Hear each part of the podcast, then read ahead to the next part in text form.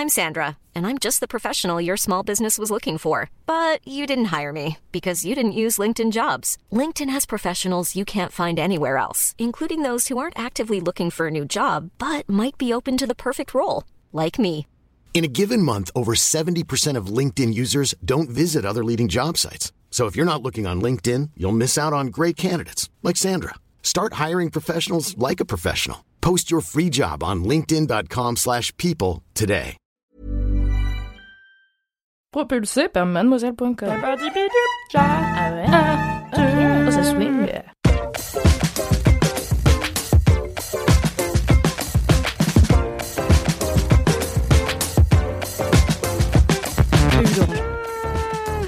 Bon, vous êtes prêtes? Ouais. Allez 3, 4. Je suis désolée pour ce qui vient de se passer.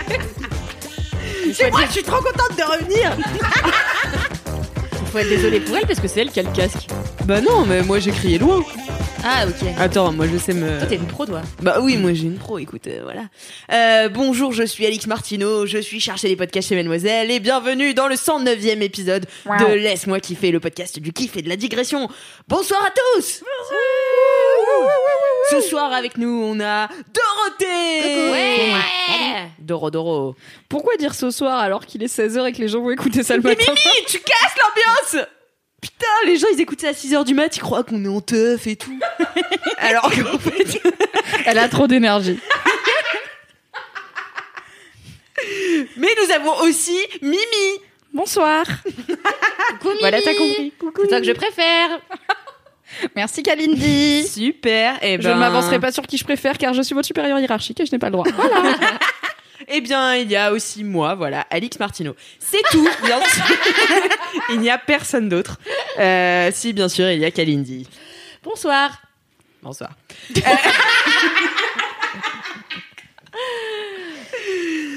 Aujourd'hui, eh bien donc comme je disais, c'est le 109e épisode de LMK, donc on va commencer comme d'habitude avec les commentaires de la semaine. Alors, est-ce que vous avez un petit peu des commentaires? Moi j'ai un commentaire qui n'a rien à voir avec LMK. Super. Eh ben voilà, vas-y balance. C'est un commentaire Le Bon Coin sur une voiture qui était en vente. Non Ce mais serait hyper euh, drôle de faire des commentaires random comme ça. Non, c'est déjà trop long, Alix. C'est vrai, c'est pas mal. Il y a Philippe, il a dit à. Transavia et tout, top. Non mais je trouvais que euh, c'était marrant. Alors c'est Grégoire qui m'écrit. J'ai rêvé que je te voyais dans un zoo. On marchait bras dessus, bras dessous, mais toi et tes potes, vous disiez que j'étais chum. Sauf que dans mon rêve, ça voulait dire trop beau, donc j'étais trop content. Voilà. je trouve que c'est le meilleur J'adore ce commentaire. rêve. Voilà. J'adore aussi. J'ai un, un autre commentaire euh, qui a pas grand chose à voir avec LMK. Enfin, Ah, si. donc on fait ça vraiment. Mais non, non. non, mais c'est pas en rapport direct avec le dernier épisode. C'est euh, Capucine2608 qui, euh, qui a commenté sur Apple Podcast avec 5 5 étoiles 5 étoiles, comme vous devez le faire à chaque fois. Merci beaucoup, Capucine2608.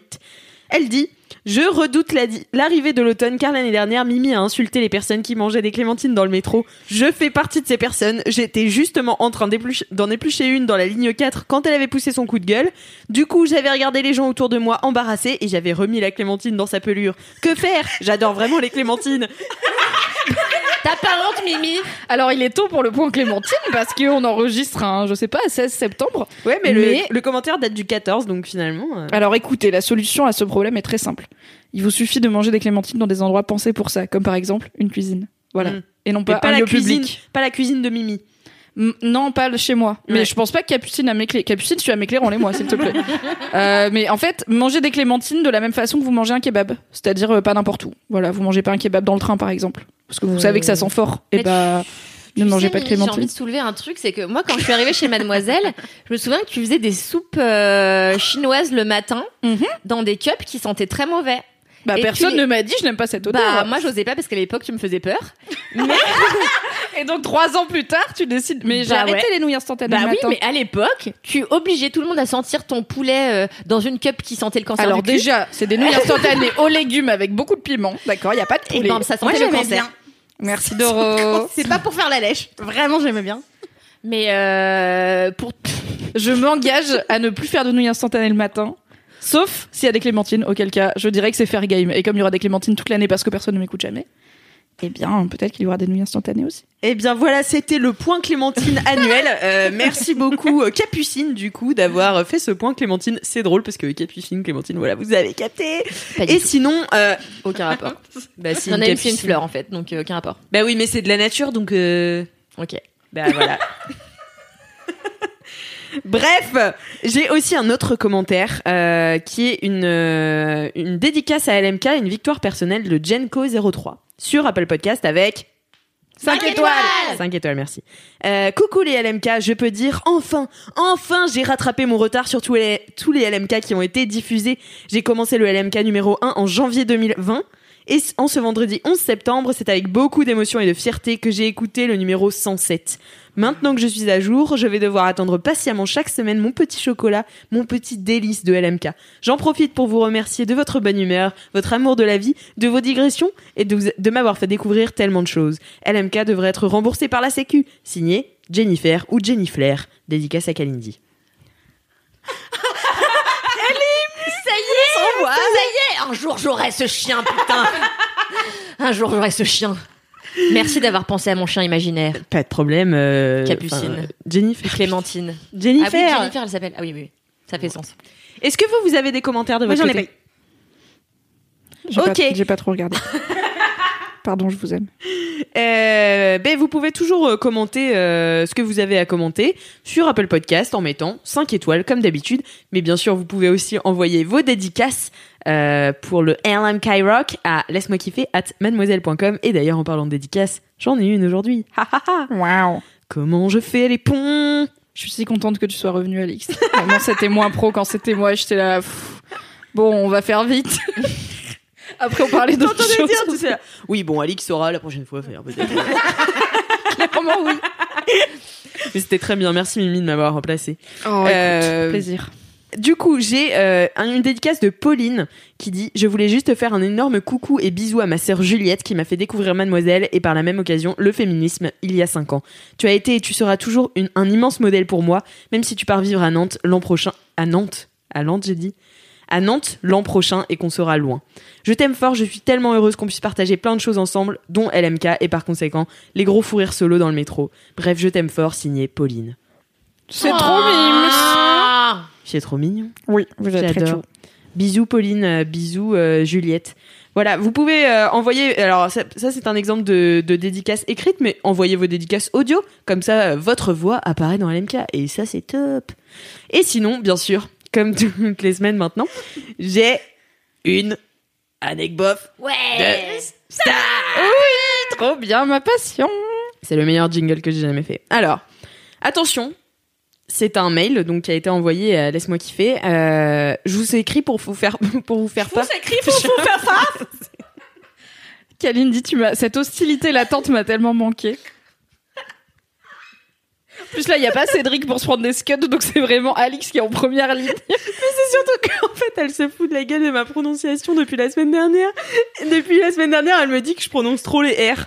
Mais en fait, c'est juste que je me fous pas de ta gueule, mais en fait, personne lui avait jamais dit. Et moi, je mais parce que t'es zinzou aussi. Genre, j'ai mais- jamais pensé qu'Alix prononçait trop les R et je lui ai pas dit, comme tu m'as pas dit pour les nuits instantanées par exemple. tu vois. Moi, quand je pense quelque chose, je le dis. Non, mais quand, même quand elle se présente, elle dit Alix Martineau, et je suis là. Comme un forain, tu vois, et en fait, elle, se, elle le savait pas, donc je lui ai dit. Peut-être que c'est dans ta tête. Non, parce que maintenant, quand je m'écoute, je, je- vraiment, je remarque, tu vois, que mes R sont dans le fond de ma gorge. Et vraiment, c'est un enfer. Alix Martineau, voilà. Non, mais moi j'adore, c'est ce que c'est ça que j'aime chez toi. hein. Oh, arrête Donc bref, je vous écris pour vous faire part de 5 anecdotes de stars. Liste Wow. non exhaustive. Waouh Alors là, n'hésite pas à renvoyer la liste exhaustive. On la lira peut-être pas parce que c'est long, mais c'est ma passion. Mais en Mais a fait, on va faire un podcast juste là-dessus, parce que. Avec Bof de Star, le podcast. Donc il y a vraiment des tirets. Il y a deux ans, il y a deux ans environ, j'ai vu José Garcia dans une chocolaterie parisienne avec sa fille. Sans surprise, il est en train, en train d'acheter des chocolats. C'est génial C'est incroyablement bof. C'est juste c'est fait. lu avec un ton. J'étais, euh, j'ai vu des garçons. Ensuite, du génie. J'habite juste en face de l'immeuble où vivent les frères Bogdanov. C'est juste ça. c'est même pas une anecdote, c'est juste des faits. Attends, il y en a encore trois. J'ai chaud, je ris. Un jour, j'ai un jour, j'ai croisé Yannick Noah en train de marcher sous la tour Eiffel.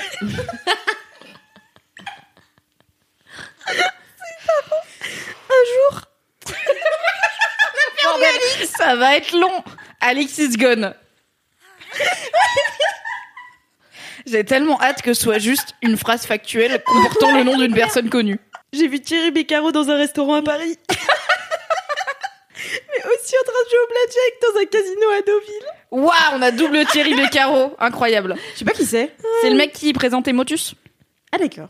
C'est précisé, enfin, c'est la plus bof des anecdotes. Putain, c'était déjà bien beau. hein. Lors d'un voyage au Japon, la Ouah, c'est laborieux. Tiens, lis-toi. Lors d'un voyage au Japon l'année dernière, alors que je marchais dans la gare de Tokyo, j'ai vu apparaître tout un groupe de japonais complètement surexcités qui suivaient deux mecs plutôt jeunes, probablement américains d'après la façon dont ils parlaient, et accompagnés de gardes du corps. Les japonais criaient et essayaient d'attirer leur attention pour avoir un autographe, tout en les prenant copieusement en photo. Apparemment, il s'agissait de personnes connues, au Japon du moins. Mais je n'ai jamais su qui c'était. qui c'était, car leur tête ne me disait rien du tout. Trop dommage Si ça se trouve, je suis passée à côté de deux stars interplanétaires sans même le savoir. Voilà, j'espère que mes anecdotes vous plairont. Je vous fais plein de gros bisous et je vous remercie de me faire autant kiffer toutes les semaines. Didine. Ah, merci pour ce mail. C'est incroyable ce moment de vie là. Est-ce qu'on peut faire des pronostics sur qui c'était? Des, des Moi, stars japonaises. pense- Non, des mecs connus au Japon, mais apparemment américains et plutôt jeunes, elle a dit. Ah. Moi, je que c'est Logan Paul. Tu crois Je, pense- je sais pas s'il est populaire au Japon, tu vois. Parce que déjà, à l'extérieur des États-Unis, il est vraiment. Il a vraiment l'image de Alors, y a- après, il y a connu et il y a populaire, tu Oui, vois. vrai. tu peux être connu, mais personne t'aime bien. Mais les gens vont quand même prendre des photos avec toi. Logan Paul, ça fait un. Mais il y en avait deux. Mais avec son pote. Brad Pitt, c'est et pas puis son cette frère. personne n'a pas de culture. C'était jeune. Brad Pitt, il a 53 Mais peut-être ans. c'était il y a 30 ans, on sait pas, ça se dit pas. C'était l'année dernière, elle le dit. Alix, il faut suivre les infos qu'on a, ok On peut pas faire des pronostics si on n'a pas les bonnes infos. C'était en 2019, à la gare de Tokyo, Des deux jeunes. mecs américains Bah, jeunes. Ouais, bah c'était. euh, Ouais, Justin Bieber. Sûrement. Et son frère. Son frère. Très bien. Bernard Voilà. euh, Bibert. Glenn. Ah, peut-être c'était Thierry Beccaro. On ne sait pas. Mais non, elle l'aurait Elle le reconnu. connaît par cœur, elle le Ah oui, pardon. Elle l'a vu deux fois. Ouais, c'est son pote et tout. Moi, j'ai vu tout à l'heure Mathieu Kazovitz, mais je voulais... Kazovitz, Kazovitz, je vous l'ai dit tout à l'heure, était sur une moto avec deux grosses roues. Et Au début, j'ai cru que c'était. En plus de la moto non, mais en fait, je croyais que c'était un quad au début, mais après, je me suis rendu compte que c'était que deux roues, donc c'était pas un quad, c'était une moto avec vraiment deux roues très larges. Et D'accord. Mathieu Kassovitz dessus. Et Mathieu Kassovitz dessus, en fait, il l'a enfourché. Et en fait, aujourd'hui, je sais pas ce qui s'est passé. Normalement, personne, les hommes ne me font pas chier dans la rue. Et vraiment, aujourd'hui, il y a cinq personnes qui m'ont regardé en me faisant des petits commentaires et tout. J'étais là, mais qu'à ma tenue de si particulière aujourd'hui, tu vois, parce que vraiment, d'habitude, ça m'arrive jamais. Et j'ai été dans des tenues vachement plus dénudées que celle-ci. Et donc, je me suis dit, bon, bah, tant qu'à faire, autant me servir de ce que la nature m'a, ce dont ma- la nature m'a doté aujourd'hui apparemment pour draguer Mathieu Kassovitz. Et donc, en fait, en fait, il est arrivé devant moi. Et en fait, j'ai, mais je crois que j'avais l'air trop hautaine pour que, tu vois, il aime, bon. Je t'imagine juste faire un regard extrêmement de personnes zinzifleck à Kassovitz. Et lui qui est là, d'accord madame, putain, il y a des gens bizarres à Paris. Et moi, le pire, c'est que je capte quand Kalindi, elle voit un mec qu'elle kiffe dans la rue parce qu'elle a une position tout d'un coup qui change. Non, mais une fois, tu, non, mais c'est vrai qu'avant, c'est avant-hier que tu m'as vu faire ça? Ouais. Bah, raconte, sinon pas. Bah, ouais, c'est, elle bombe. Non mais sinon nous on est là, on participe, elle, voilà. elle, elle met son menton en bas, elle bombe ses seins et elle fait bonjour. Ma passion, le mode chagasse de Kalindi. Donc t'as fait Yes. ça à Mathieu Kassovitz Non, en fait, je l'ai regardé plutôt d'un air méprisant, mais en fait, c'était censé être un air sexy, mais je me suis rendu compte que c'était un peu méprisant. Et en fait, à chaque, comme à chaque fois que je vois un homme qui me plaît, je marche un peu avec les pieds euh, l'un devant l'autre, tu vois. Et en fait, tout à l'heure, ça m'a un peu déséquilibré, donc je pense que j'ai eu l'air. euh, Juste une personne méprisante qui trébuche. c'est une manœuvre de séduction, c'est de la psychologie inversée, tu vois. Voilà. Moi aussi, j'ai une anecdote de star. Ah bah, bien. Ah bah tu reviens de Deauville, j'espère bien que t'es revenu avec beaucoup d'anecdotes de stars. hein. Exactement, mais vous en saurez plus peut-être euh, plus tard dans l'émission, je ne sais pas, peut-être, enfin on verra. mais euh, j'ai une anecdote de star, du coup j'étais au festival du film américain de Deauville, euh, pour lequel euh, Vanessa Paradis était présidente du jury.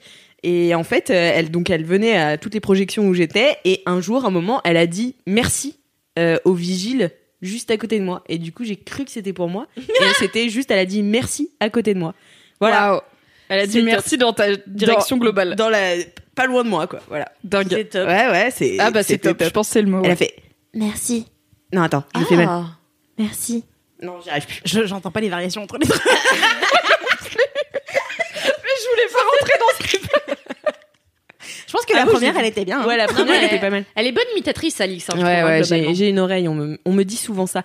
Bon, écoutez, euh, je propose que ce soit l'heure des mini-kifs. Allez. Moi, j'enchaîne, voilà, je suis comme ça. Non, mais pas le temps, Euh, pas le temps de niaiser. Bah oui, attends, ça fait déjà 15 minutes qu'on enregistre. Moi, j'essaie de tenir un rythme. Du coup, les mini-kifs, on a un jingle. C'est parti. Les mini-quiches, c'est l'heure des mini-kiffs. Waouh Merci. Trop mime, Trop sympa. Trop sympa. eh bien, nous commençons tout de suite les mini-kifs avec Kalindi. Bah non, non, non, non, non, non. Après c'est pas le bon ordre, c'est ça? Non, non, mais déjà qu'on n'est pas assis là où on doit être assis, si je commence, c'est non, non, non, vraiment. Bon, on commence avec Dorothée. Ah bon, ça arrive ce Non mais Kalindi a des opinions sur qui s'assoit où et dans quel sens on tourne. Et après elle est perturbée si on va pas dans le bon sens. Ah non, je peux pas. D'accord. Ça va si je commence? Ah Ouais, très bien. Ok, d'accord. Et ben mon mini kiff, c'est euh, le, le dernier EP de Tessa ou Tessae. Elle-même laisse la liberté aux gens de le prononcer comme ils veulent. Donc c'est super. comme moi avec mon nom de famille. Genre ils disent Egel ou Egel ou ah je suis je sais pas, je faites comme vous voulez. C'est vrai, mais moi non plus, je sais pas. Tu sais que je t'ai- euh, jamais Mimi euh, autrement que Mimi parce que. Alors normalement on dit Egel, Egel. parce que ça vient de l'allemand et qu'en allemand on dit Egel, mais bon en même temps on va pas faire un H aspiré non plus donc on s'en fout. Egel ou Egel ça marche, les deux marchent. Voilà. Moi des fois mes profs ils m'appelaient Bitchy alors que je m'appelle Biechi. En même temps gratos. Dorothée Bitchy, j'espère que ça va être ton nom de scène assez vite dans la vie hein, parce que c'est génial. Mais non, mais on dit, dans, avec ma sœur, on dit souvent It's Bitchy, it's bitchy Beach, mais euh, comme, euh, comme It's Britney Beach. Mais, euh, Bitchy bitch. oui, voilà. Mais, euh, bref, euh, toujours un truc un peu chelou à la rentrée, les gens qui essaient de Mm. prononcer ton nom de famille. Moi, c'est Biechi, voilà. Donc, Moi, un jour, il y a un. Pardon. Moi, un jour, il y a un prof qui a dit. déjà, on a eu une phrase. Moi, genre, mon prof, il a dit Alix Martineau, j'ai levé la main. Il fait Alix Martineau, j'ai levé la main. Il fait Ah, bah, c'est vous? Je- Bah, ouais. Non mais peut-être que tu sais comme Alix c'est un prénom mixte. Mais oui, c'est ce qu'il m'a dit. Il m'a fait Je pensais que vous étiez un garçon. Je fais Bah, non. Voilà. Voilà. bah super. non mais belle répartie, bravo. Voilà, Ouais. c'est tout. super. C'est bon, donc Tessae. Tessae, euh, qu'on a eu en session euh, euh, chez Mademoiselle, euh, que vous pouvez retrouver sur la chaîne, chaîne YouTube dédiée aux sessions acoustiques Mademoiselle Musique ou sur notre IGTV, euh, qui est, à l'époque elle avait 18 ans, maintenant elle en a 19, donc toute jeune, marseillaise, stylée. elle est tellement stylée. En fait, elle était venue. euh, J'avais rencontré sa maquilleuse qui était qui fait partie des nanas de qui faisait partie des nanas de Paname à un moment et tout. Enfin, elle a une direction artistique qui est géniale. Et donc c'est euh, une musicienne, elle compose beaucoup, euh, vraiment, enfin genre c'est impressionnant euh, la vitesse à laquelle elle compose. Et, elle était venue faire une session acoustique de son titre Bling, qui avait pas mal marché sur TikTok pendant le confinement. Et euh, c'est comme ça que elle a, elle est passée très vite de j'ai des petits followers, j'ai j'ai ma petite base de followers et puis je fais de la musique et c'est cool. À bon bah à partir de maintenant on va sortir des albums. Et euh, ce qui est très cool je trouve. Ça va vite avec TikTok. Ouais, je trouve ça trop bien. Et, euh, et du coup, elle était venue euh, faire euh, Bling. Et euh, donc, euh, elle est venue faire Bling. Elle est venue interpréter Bling. Peut-être plus logique comme phrase. Euh, avec vraiment un style de ouf, quoi. Elle avait des macarons euh, sur la tête. euh, elle avait euh, un, un make-up genre rose pétant, euh, hyper étiré et tout. C'était magnifique. Et euh, en plus de ça, sa chanson était vraiment très cool. Et moi, euh, enfin, c'est toujours un moment assez privilégié de pouvoir faire une session acoustique parce que souvent tu découvres. Alors en plus, vu que c'est pas moi, euh, vu que ça fait genre deux ans, trois ans que c'est plus moi qui choisis. À un moment c'était le cas, mais qui choisit qui est-ce qui vient en session. La plupart du temps, bah juste on dit viens faire une session. Moi je viens et je fais la technique. Du coup, souvent je connais pas les gens avant. Et du coup, c'est ce moment hyper privilégié où je me retrouve dans une pièce, euh, des fois euh, juste seule à seule, avec quelqu'un qui a incroyablement une quantité incroyable de talent et euh, qui vient, qui fait son, petit morceau et qui fait une version exprès pour que ce soit en acoustique. Et, souvent, enfin, j'ai, souvent, je suis touchée ou j'ai des frissons ou des trucs parce que vraiment c'est impressionnant quoi. Et donc elle a fait une version, donc Bling normalement c'est un titre Enfin, littéralement, les paroles, il y a bang bang, tu vois. et euh, c'est très, euh, enfin, c'est plus euh, pop urbaine euh, et euh, plus, euh, elle est un peu côté rap. Et mais quand même pas mal dans la pop et puis elle dit même que bon elle s'en fout un peu des, étiquettes donc euh, voilà mais euh, et du coup là elle nous a fait un piano voix euh, de son titre euh, j'en ai et tout et donc elle a sorti un EP qui s'appelle Été et là elle a sorti un non son premier EP c'était Printemps et là elle a sorti un EP qui s'appelle Été euh, qui est très cool dans lequel il y a euh, le single qu'elle a sorti cet été qui s'appelle Up euh, dans laquelle elle parle de, de harcèlement de rue mais d'une façon mais trop trop belle et j'ai un peu envie de piquer sa coupe de cheveux dedans parce qu'elle a des mèches au niveau des oreilles où d'un côté c'est rose et de l'autre c'est vert et genre je trouve que la mèche rose au-dessus de l'oreille c'est trop beau. Et bref elle écrit trop bien, euh, ses titres sont chambés et euh, et en plus c'est le tout début de sa carrière donc euh, ça va être fou, je pense qu'elle va faire et qui elle va devenir en France et je pense que c'est ça va être un talent féminin trop trop cool à suivre et elle me donne un peu genre c'est un peu genre Suzanne de mais de Marseille. Genre Ah oui, ok, d'accord. Et et voilà, Tessae, son EP son EP Trop bah, bien. été du coup euh, qui est je trouve vraiment à écouter et euh, de temps en temps j'entends Cassou qui passe et qui chantonne euh, qui Ah chantonne des chansons de Tessae, ça me fait plaisir et euh, voilà Trop petit, cool. petit coup de cœur musical Trop bien. Donc elle a déjà full euh, abo et tout, j'imagine. euh. bah elle commence ouais mais je enfin elle a je j'ai pas les j'ai pas ses stats dans la tête Mais pas, j'ai pas les insights pas- là pour ce mois-ci. Mais t'es pas son manager, j'ai pas compris. j'ai pas ses stats dans la tête mais euh, ouais enfin elle a je pense que les gens commencent à connaître son nom. Je sais pas si tout le monde est encore allé vraiment chercher enfin les trucs de quand t'as une personne qui a fait un bon single ben en général tu connais à peu près le nom mais t'as pas euh, t'as pas en tête euh, les titres des albums et tout. Mais je pense qu'elle a une communauté assez jeune et elle parle beaucoup de bah, d'acceptation de soi, de, de, de ben, elle a été, elle a été victime de harcèlement scolaire, elle a eu une phobie sociale, elle a, enfin, elle parle, elle parle de ses potes, elle parle de ses relations et tout. Et euh, je pense que dans la communauté genre euh, lycée, euh, enfin, tu vois, dans les âges fin collège, début lycée et tout, je pense qu'elle doit toucher beaucoup de monde. Trop trop bien. Voilà. Bah en tout cas, vous aurez les liens de sa session acoustique dans les notes du podcast et bah allez la suivre sur Instagram, sur Oui. TikTok, sur Elle est stylée, putain. Elle est trop stylée, voilà. D'accord, Doro. Merci beaucoup Doro pour ce mini kiff. Mimi, c'est quoi ton mini kiff Alors, moi, c'est un mini-kiff un peu en l'honneur de Dorothée qui est là avec moi, car c'est un mini-kiff euh, venu de l'Alsace, qui est notre région natale à toutes les deux. On adore. Même si moi, en vrai, je suis un peu une Alsacienne à Arnaque, puisque je suis partie de l'Alsace quand j'avais un an, enfin, j'ai pas de souvenir d'avoir vécu là-bas, mais j'y ai fait tous mes Noëls pendant euh, 22 ans, donc euh, au final, euh, je connais quand même le coin, quoi. J'ai encore de la famille là-bas.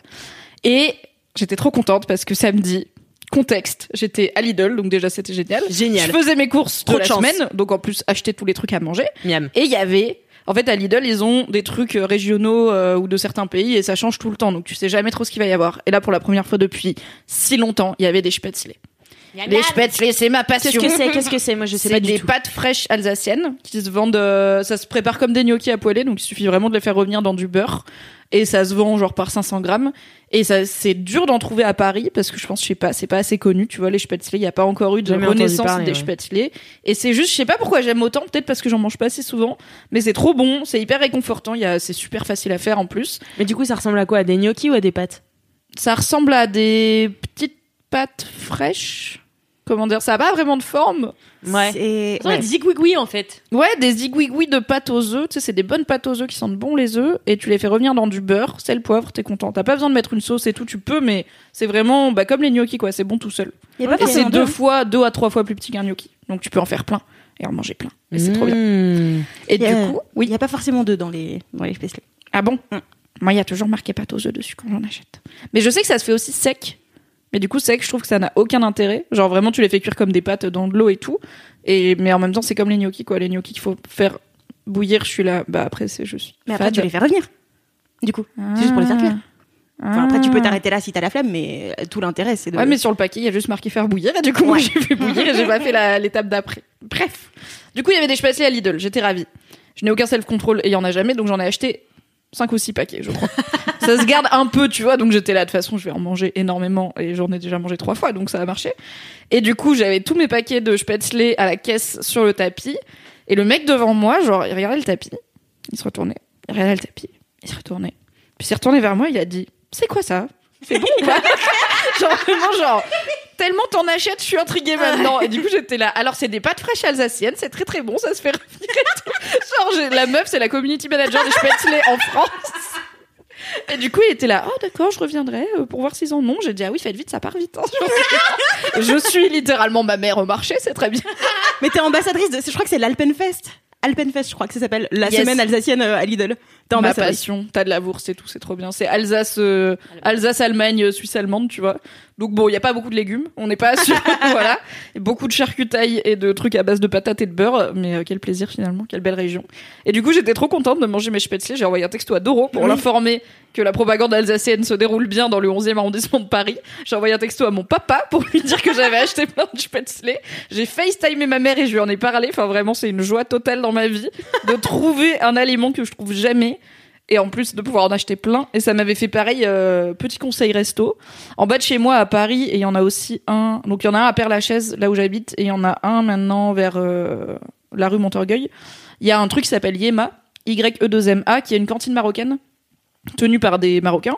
Et du coup, ils font genre des couscous et des genres de wraps avec des crêpes marocaines dans lesquelles ils mettent des kefta ou du méchoui ou des trucs comme ça. Il y a aussi des options végé. Et après, ils la roulent et du coup, ça te fait, un, ils appellent ça un casse-dalle, ça te fait un truc euh, à manger, à emporter. Et c'est trop bien parce que la cuisine du Maghreb, elle est vraiment différente selon les pays. Et même, il y a des spécificités après dans les pays, normal, bon, des trucs régionaux. Et du coup, la cuisine marocaine, comme fait ma mamie, je la trouve rarement dans les restos parce que pour peu que, en fait, c'est genre le couscous avec des merguez pour moi c'est une hérésie quoi. Vraiment on fait pas ça dans ma famille on fait pas Ah ça ouais au Maroc. Ouais on met plutôt genre de l'agneau et du et du mouton Et du coup, les veau. merguez, ça vient d'où? On met pas de poulet au Maroc. C'est plutôt algérien le poulet merguez. Ok. et oui. Et du coup au moins quand je vais à Yema je sais que ce que je vais manger aura exactement le goût de ce que fait ma maman et ma mamie. Et du coup c'est trop bien. Genre des fois je passe devant et je ralentis un peu et je respire et je fais ça sent le pain et le citron confit comme chez ma mamie. Et ça me fait plaisir. Ah, car, pour rappel, je devais retourner au Maroc pour la première fois depuis des années, en mars 2020. Il y a donc eu le confinement. Voilà. Euh, je pas oui, été. moi aussi, je vais y aller. Eh oui, Eh eh oui, on devait se croiser. Et puis, Eh oui. non. Eh ben Voilà. non. Je t'aurais invité manger un couscous chez ma, chez Ah ma bah j'aurais beaucoup aimé, surtout que moi je suis jamais allée à Ma- au Maroc. Ouais, t'as vu Mais tu viens quand tu veux, Khalidi. Elles t'adoreront. Faudra peut-être mettre un peu plus de vêtements, mais elles t'adoreront. De quoi tu parles c'est pas moi qui te slut shame, hein. C'est vraiment ma, je prévois le potentiel slut shaming familial. Y a pas de souci. C'est quoi? Je te prêterai une là-bas? Tu seras très bien. Nickel. J'en, j'en ai eu porté longtemps. bah, ça ne m'étonne peu. Mais j'ai passé 10 ans au Maroc tous les étés chez mon amie Louisanne, dont les parents étaient expatriés, donc euh, j'ai pratiqué la djellaba. Et euh, mais tu sais que alors je en fait je sais que c'est alsacien mais je me demande si c'est pas allemand parce qu'en allemand ils mangent les, les spätzle du coup toi tu dis spätzle c'est ça? Bah, en alsacien, on dit spätz. Mon père, il Spätzle. dit spätzle ou spätzle. Ouais, ça dépend. et nous en- enfin nous comme si j'étais allemande en Allemagne ils disent spätzle et en fait les spätzle c'est ils, ils en font beaucoup aussi au même titre qu'ils font les knödel dont je t'avais parlé une fois tu sais c'est ces espèces de boules d'une espèce de semoule qui qui font qui accompagnent les euh, demi ouais, c'est ça jarret de cochon j'ai le nom en allemand je vous le dis si vous voulez c'est Halbschweinhaxe et euh, Parle-moi en allemand, Kalindi. C'est ce que me disait mon ex tout le temps. Et donc, euh, ils font rôtir ce jarret de cochon en fait dans une sauce brune euh, à la bière, très salée. Ils accompagnent le knödel euh, sur lequel ils mettent un peu de gruyère avec le, le fond de sauce à la biérasse là. Et j'ai t'imagines une boulette de viande mais faite de gluten. Exactement. Qui C'est ça. aspire toute la sauce. C'est exactement C'est un plaisir. Et quand tu la mâches, t'as le jus du porc qui coule dans ta Ah gorge. ouais. Enfin, c'est un délire quoi. Et euh, J'ai faim maintenant. Moi aussi. Moi aussi, mais je sais même pas de quoi, parce que j'arrive pas à savoir de quoi vous parlez, quoi. Et ben d'ailleurs, du du coup, je vais te conseiller un truc. Euh, à Paris, il y a un de mes restos préférés qui fait pas dans la fine gastronomie, on va pas se le cacher. Ça s'appelle Kids. Euh, et il y en a deux. Il y en a un à côté de chez moi, à Paris 18. En plus, ils ont un Biergarten à l'arrière. euh, donc vraiment Ma passion, sympa. les Biergarten. Alors c'est un petit Biergarten. Hein, Est-ce que c'est oui, un jardin Paris, à bière tout oui, à fait Les bières poussent dans les arbres et tu peux les cueillir quand elles sont mûres. Tout à fait. Il y a une forme de doute. Plus une forme. J'ai, j'ai- fran- franchement, pendant un quart de seconde, je me suis dit, est-ce que c'est vrai? Est-ce que les gens mettent ça, en scène? Non. Ce serait génial. Oui. Mais bon, t'aurais des bières tièdes toute la vie, quoi. Ouais, c'est clair.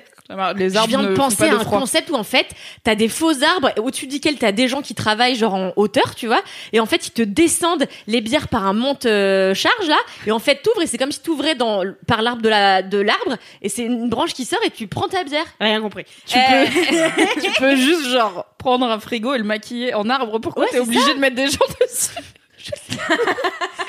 C'était plus cinématique, Les gars, ils ont des poulies et tout. tu- je sais pas je trouvais ça plus médiéval. Et ouais, et donc ça s'appelle Kids. Attends, un donc 18e, un 19e et euh, et en fait là-bas, ils font euh, toutes les spécialités allemandes, donc t'as des tonnes de saucisses différentes. Et t'as un gros plat euh, très roboratif de Spätzle. Euh, euh, Est-ce que c'est un Spiegelmulet? Est-ce que c'est un Spiegelmulet Ouais. Qu'est-ce que c'est qu'un Un Spiegelmulet Spiegelmulet, c'est un gratin de Spätzle euh, avec des dés de jambon et beaucoup de fromage. Ah non, c'est pas ça. Ça a l'air d'être la, ça a l'air d'être la Je te meilleure chose en revanche. Oui. En vrai, ça a vraiment l'air d'être la meilleure Je chose. te genre. donnerai la recette. J'imagine que c'est des Spätzle euh, avec, Avec du jambon. C'est peut-être pas complexe. C'est peut-être comme la croziflette, quoi. Il y a pas vraiment de piège. Ouais, c'est t'imagines euh, le gratin de pâtes, mais version fi- encore mille fois plus réconfortant. Genre, c'est un plaisir. Franchement, ça tente pas mal. C'est hein. trop bien. C'est genre ma, ma sœur, elle demande ça à tous ses anniversaires euh, de ma grand-mère. Un gros Tu peux bébé. me faire un Spiegelmulet Ah, moi, c'est c'est le meilleur nom en plus. Grave. Et euh, non, il y a, bah, il y a pas ça. Il est euh, euh, qui aux champignons, qui aux, aux courgettes. Enfin, tu vois, parfois, il, il- ça dépend un peu de ce qu'ils ont. Mais c'est vraiment très copieux. euh, c'est bien salé. Enfin, c'est c'est divin. Donc, euh, le Kits, Paris 18, Paris 19, Je note. quand il y aura plus chez Lidl. Oui, Oui, bah, parce c'est-à-dire que- euh, là immédiatement il y en a déjà plus, hein, je pense. Mais c'est ça, en fait, le problème de chez Lidl, euh, comme vous le savez, j'en suis l'experte. euh, Le problème de chez Lidl, c'est qu'il n'y a pas de stock. Donc, si vous aimez quelque chose, par exemple, moi j'adorais leur jus de tomate bio, je l'ai pas acheté assez souvent, à mon grand regret. Ah. Ils ont enlevé la si référence. j'envoie, je peux t'en acheter. Si t'envoies, tu peux m'en acheter et du coup Lidl refera ses stocks de jus de tomate bio. Parce qu'un jour je suis arrivée, je fais il est où le jus de tomate bio? Ils m'ont dit bah non, il est déréférencé. Et j'étais là quoi? Cœur brisé quoi. Cœur brisé de fou. Ouais, je comprends. Voilà. Donc achetez vraiment ce que vous aimez chez Lidl, achetez-le en plusieurs fois. Voilà. Euh, bah, merci beaucoup Mimi pour ce pour ce kiff euh, Bah, plein de d'enthousiasme et mis euh, de l'eau dans ma bouche. Camille? Ah, Camille. Et euh, bah du coup c'est à toi Kalindi, c'est quoi Oui. ton mini kiff Alors moi, je voudrais juste dire avant mon mini kiff. euh, Parce que je parlais de chat la dernière fois dans le dernier épisode de Laisse-moi kiffer. Entre temps, j'ai adopté un chat hier. Et c'est même pas lui ton kiff? Non, c'est pas lui mon kiff. Tu le connais pas encore assez. Parce que ouais, je le connais pas encore assez. Mais c'est pour juste pour faire suivre aux gens, j'ai adopté Maréchal Guntiflux qui est arrivé chez moi hier soir. Il est trop mise. Il est trop chou. J'en abreuverai les réseaux sociaux très rapidement. Euh, et les gens vont m'acheter des vêtements, donc euh, vous inquiétez pas, je les lui mettrai pas tout le temps. C'est juste pour faire des photos, c'est Ah, bon. il faut que tu précises des vêtements pour chat. Vraiment, t'as juste dit les gens vont m'acheter des vêtements. ce, qui est, ce qui est une phrase qui dans ta vie a du sens, tu vois. Genre, pour fêter ça, les gens vont m'acheter des fringues. Peut-être, je ne sais pas, t'es bizarre. Mais je vais faire une baby shower où les gens m'apporteront des cadeaux pour le chat. Tu et vas faire un gender je- reveal? Un quoi? Un gender reveal Ah non non non parce qu'en fait j'ai décidé qu'il était non genré. Euh... C'est vrai que maréchal, c'est non genré. hein. non mais en elle fait le genre au féminin En fait, le alors truc, c'est que, j'arrête un- pas de lui dire elle alors que c'est un, un petit mec, tu vois.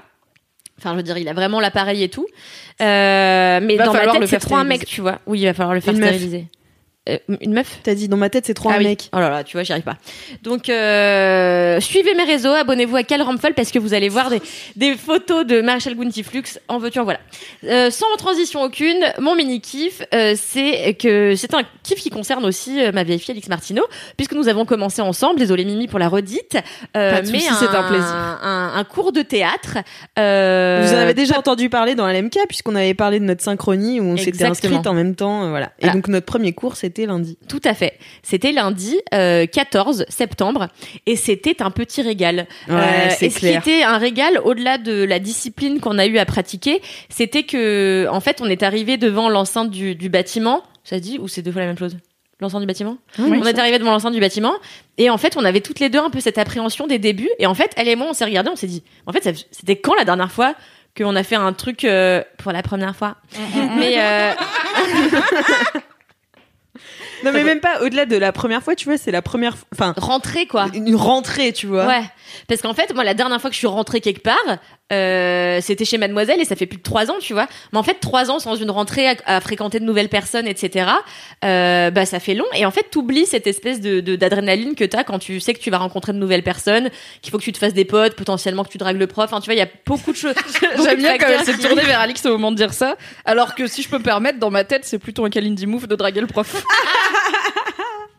Oh, tu serais, tu serais, tu serais étonné. Non, je dis ça alors que ça fait aucun move. Mais anyway. Euh, et donc, on a commencé le théâtre et c'était chouette. Alors après, c'était un cours euh, de reprise. Euh, moi, j'en ai fait 10 ans quand j'étais plus jeune. Alix aussi. 10 ans, c'est ça? Oh moi j'en ai fait oui euh, plus de 10 ans, ouais. J'en ai fait bien 13 14 ans. Et, euh, jalouse T'as dit un chiffre plus gros qu'elle, donc t'as gagné. Et euh, du coup, bah, donc c'était, en fait, c'est c'est cool aussi de revenir à, à une sensation que tu connaissais déjà, mais que t'as que t'as perdu à cause du temps. Et en fait, je trouve que t'as tout de suite cette sensation même de la salle de théâtre Mm. où en fait tu dois te ridiculiser. Voilà, c'est quand même le concept même. Hein. C'est euh, voilà, vous allez faire euh, euh, le monstre. ou- Enfin, voilà, c'est quand même ridicule du fion, quoi. Et euh, il faut tout donner, sinon c'est encore plus ridicule que de faire Ouais. les choses à moitié. Du coup, euh, j'aime bien. C'est ce- c'est- et j'ai eu l'impression de reconnecter avec un truc de de mon enfance, ce qui m'a fait vachement de bien. Et en plus, moi, en ce moment, je, je suis une thérapie qui m'oblige à me reconnecter à vachement de ce que j'ai vécu dans ma petite enfance et même dans mon adolescence. Et euh, aujourd'hui, ça fait six mois maintenant que je fais, ma, je suis, ma- je suis en thérapie. Et avec le théâtre, en plus, j'ai vraiment l'impression de réembrasser la personne que je suis intrinsèquement et les désirs de cette personne-là que j'avais oublié avec le Mm. temps, avec les soucis, avec plein de choses. Et du coup, cette moment de, ce moment de reconquête, c'est peut-être plus ça mon mini kiff quoi. C'est la reconquête. Édouard Baird. C'est peut-être plus ça, c'est la reconquête de moi-même via un art euh, finalement aussi pourtant populaire que, le théâtre. Je l'adore. je l'adore. Mais non, mais c'est vrai, moi je suis assez d'accord avec toi, ça m'a fait euh, revenir plein de vieilles émotions. En plus, moi je connaissais à peu près tous les exercices qu'ils nous ont fait faire, parce que c'est des exercices puisque c'est des exercices assez euh, classiques euh, du théâtre. Enfin, tu commences le théâtre, tu vois, tu fais euh, allez, on dit tous nos prénoms, et puis tu le cries, et puis voilà. Et, en fait, tu vois, j'étais là, ah putain, c'est vrai que ça me faisait marrer ça quand j'étais petite, et ça m'a rappelé aussi mes troupes de théâtre, et enfin tous les potes que je me suis fait là-bas, et j'étais trop contente parce qu'après le cours, on allait boire des verres avec des gens bah, qu'on connaissait pas, puis tout de suite, enfin tu vois, ça, ça te fait une porte d'entrée avec des gens que t'aurais jamais rencontrés sinon. Et euh, ouais, je trouve ça trop trop bien quoi. Ouais, c'est rafraîchissant de ouf en fait. C'est rafraîchissant et puis euh, Mais j'étais quand même contente d'être avec toi, ma vieille mère, Ouais, parce moi que parce que on était, on était, tu vois, on était en mode, euh, on connaît quelqu'un, mais on n'est pas non plus resté que toutes les ouais, c'était bien. On a eu le parfait équilibre. On s'est pas mis à côté. deux. Ouais. Enfin, du coup, les gens étaient étonnés quand on a dit qu'on se connaissait à la fin, parce que, mais ça s'est fait naturellement. On s'est pas dit, alors on fait ça parce que sinon Oui. les autres machin. Et vraiment, juste, euh, c'était trop bien. Et c'est marrant de pratiquer une discipline que t'as pratiqué petit, maintenant que t'es adulte, parce que tu le regardes pas avec le Ouais. même regard, c'est sûr. Donc, euh, je sais pas ce que ça va donner. Euh, Je sais que. Mais il y a un spectacle à la fin de l'année, venez tous, l'ILM Crado. Ouais, venez tous, franchement. Je, pour ceux qui ne sont pas à Paris, je promets solennellement de faire des stories sur le compte de Laisse-moi kiffer pendant le pestac de Kalindi et de Alix. En plus, mais venez vraiment, vous vraiment venez parce qu'en fait, on a un, un- un- une salle de 350 personnes à, à- 500. à 500, oui, 500 personnes à S'il n'y remplir. a pas de restriction à cause du S'il Covid. n'y a pas de restriction à cause du Covid. Mais euh, en fait, ça fait beaucoup. Et avec nos amis, on n'y arrivera jamais, quoi. Donc, euh, n'hésitez avec pas tous à les venir. cas que vous avez sur Instagram, là, c'est bon. Ouais. Les gens Tous vont les venir. gars, mais moi, j'ai Les pas cas. de Les cas. Ah, Moi, j'ai entendu l'autre, j'ai entendu avec tous les cas, là. Avec tous les- C'était pas clair, c'était pas clair. Je parlais des cas comme des milliers d'abonnés. Voilà. Non, vraiment trop cool. Donc, je sais pas ce que ça va donner. Il va y avoir forcément une guéguerre à un moment donné, puisque voilà, euh, va y avoir des rôles à attribuer. Bah, c'est le prof qui décide, donc euh, il y aura pas de guéguerre. Non, mais Non, mais il y voilà. aura Le des regard ressentiments. de Kalindi, genre, eh, mais regarde la pêche. t'inquiète. Non mais Kalindi, elle est persuadée qu'elle va m'en vouloir si euh, j'ai un rôle meilleur qu'elle. c'est sûr. Parce que c'est vrai.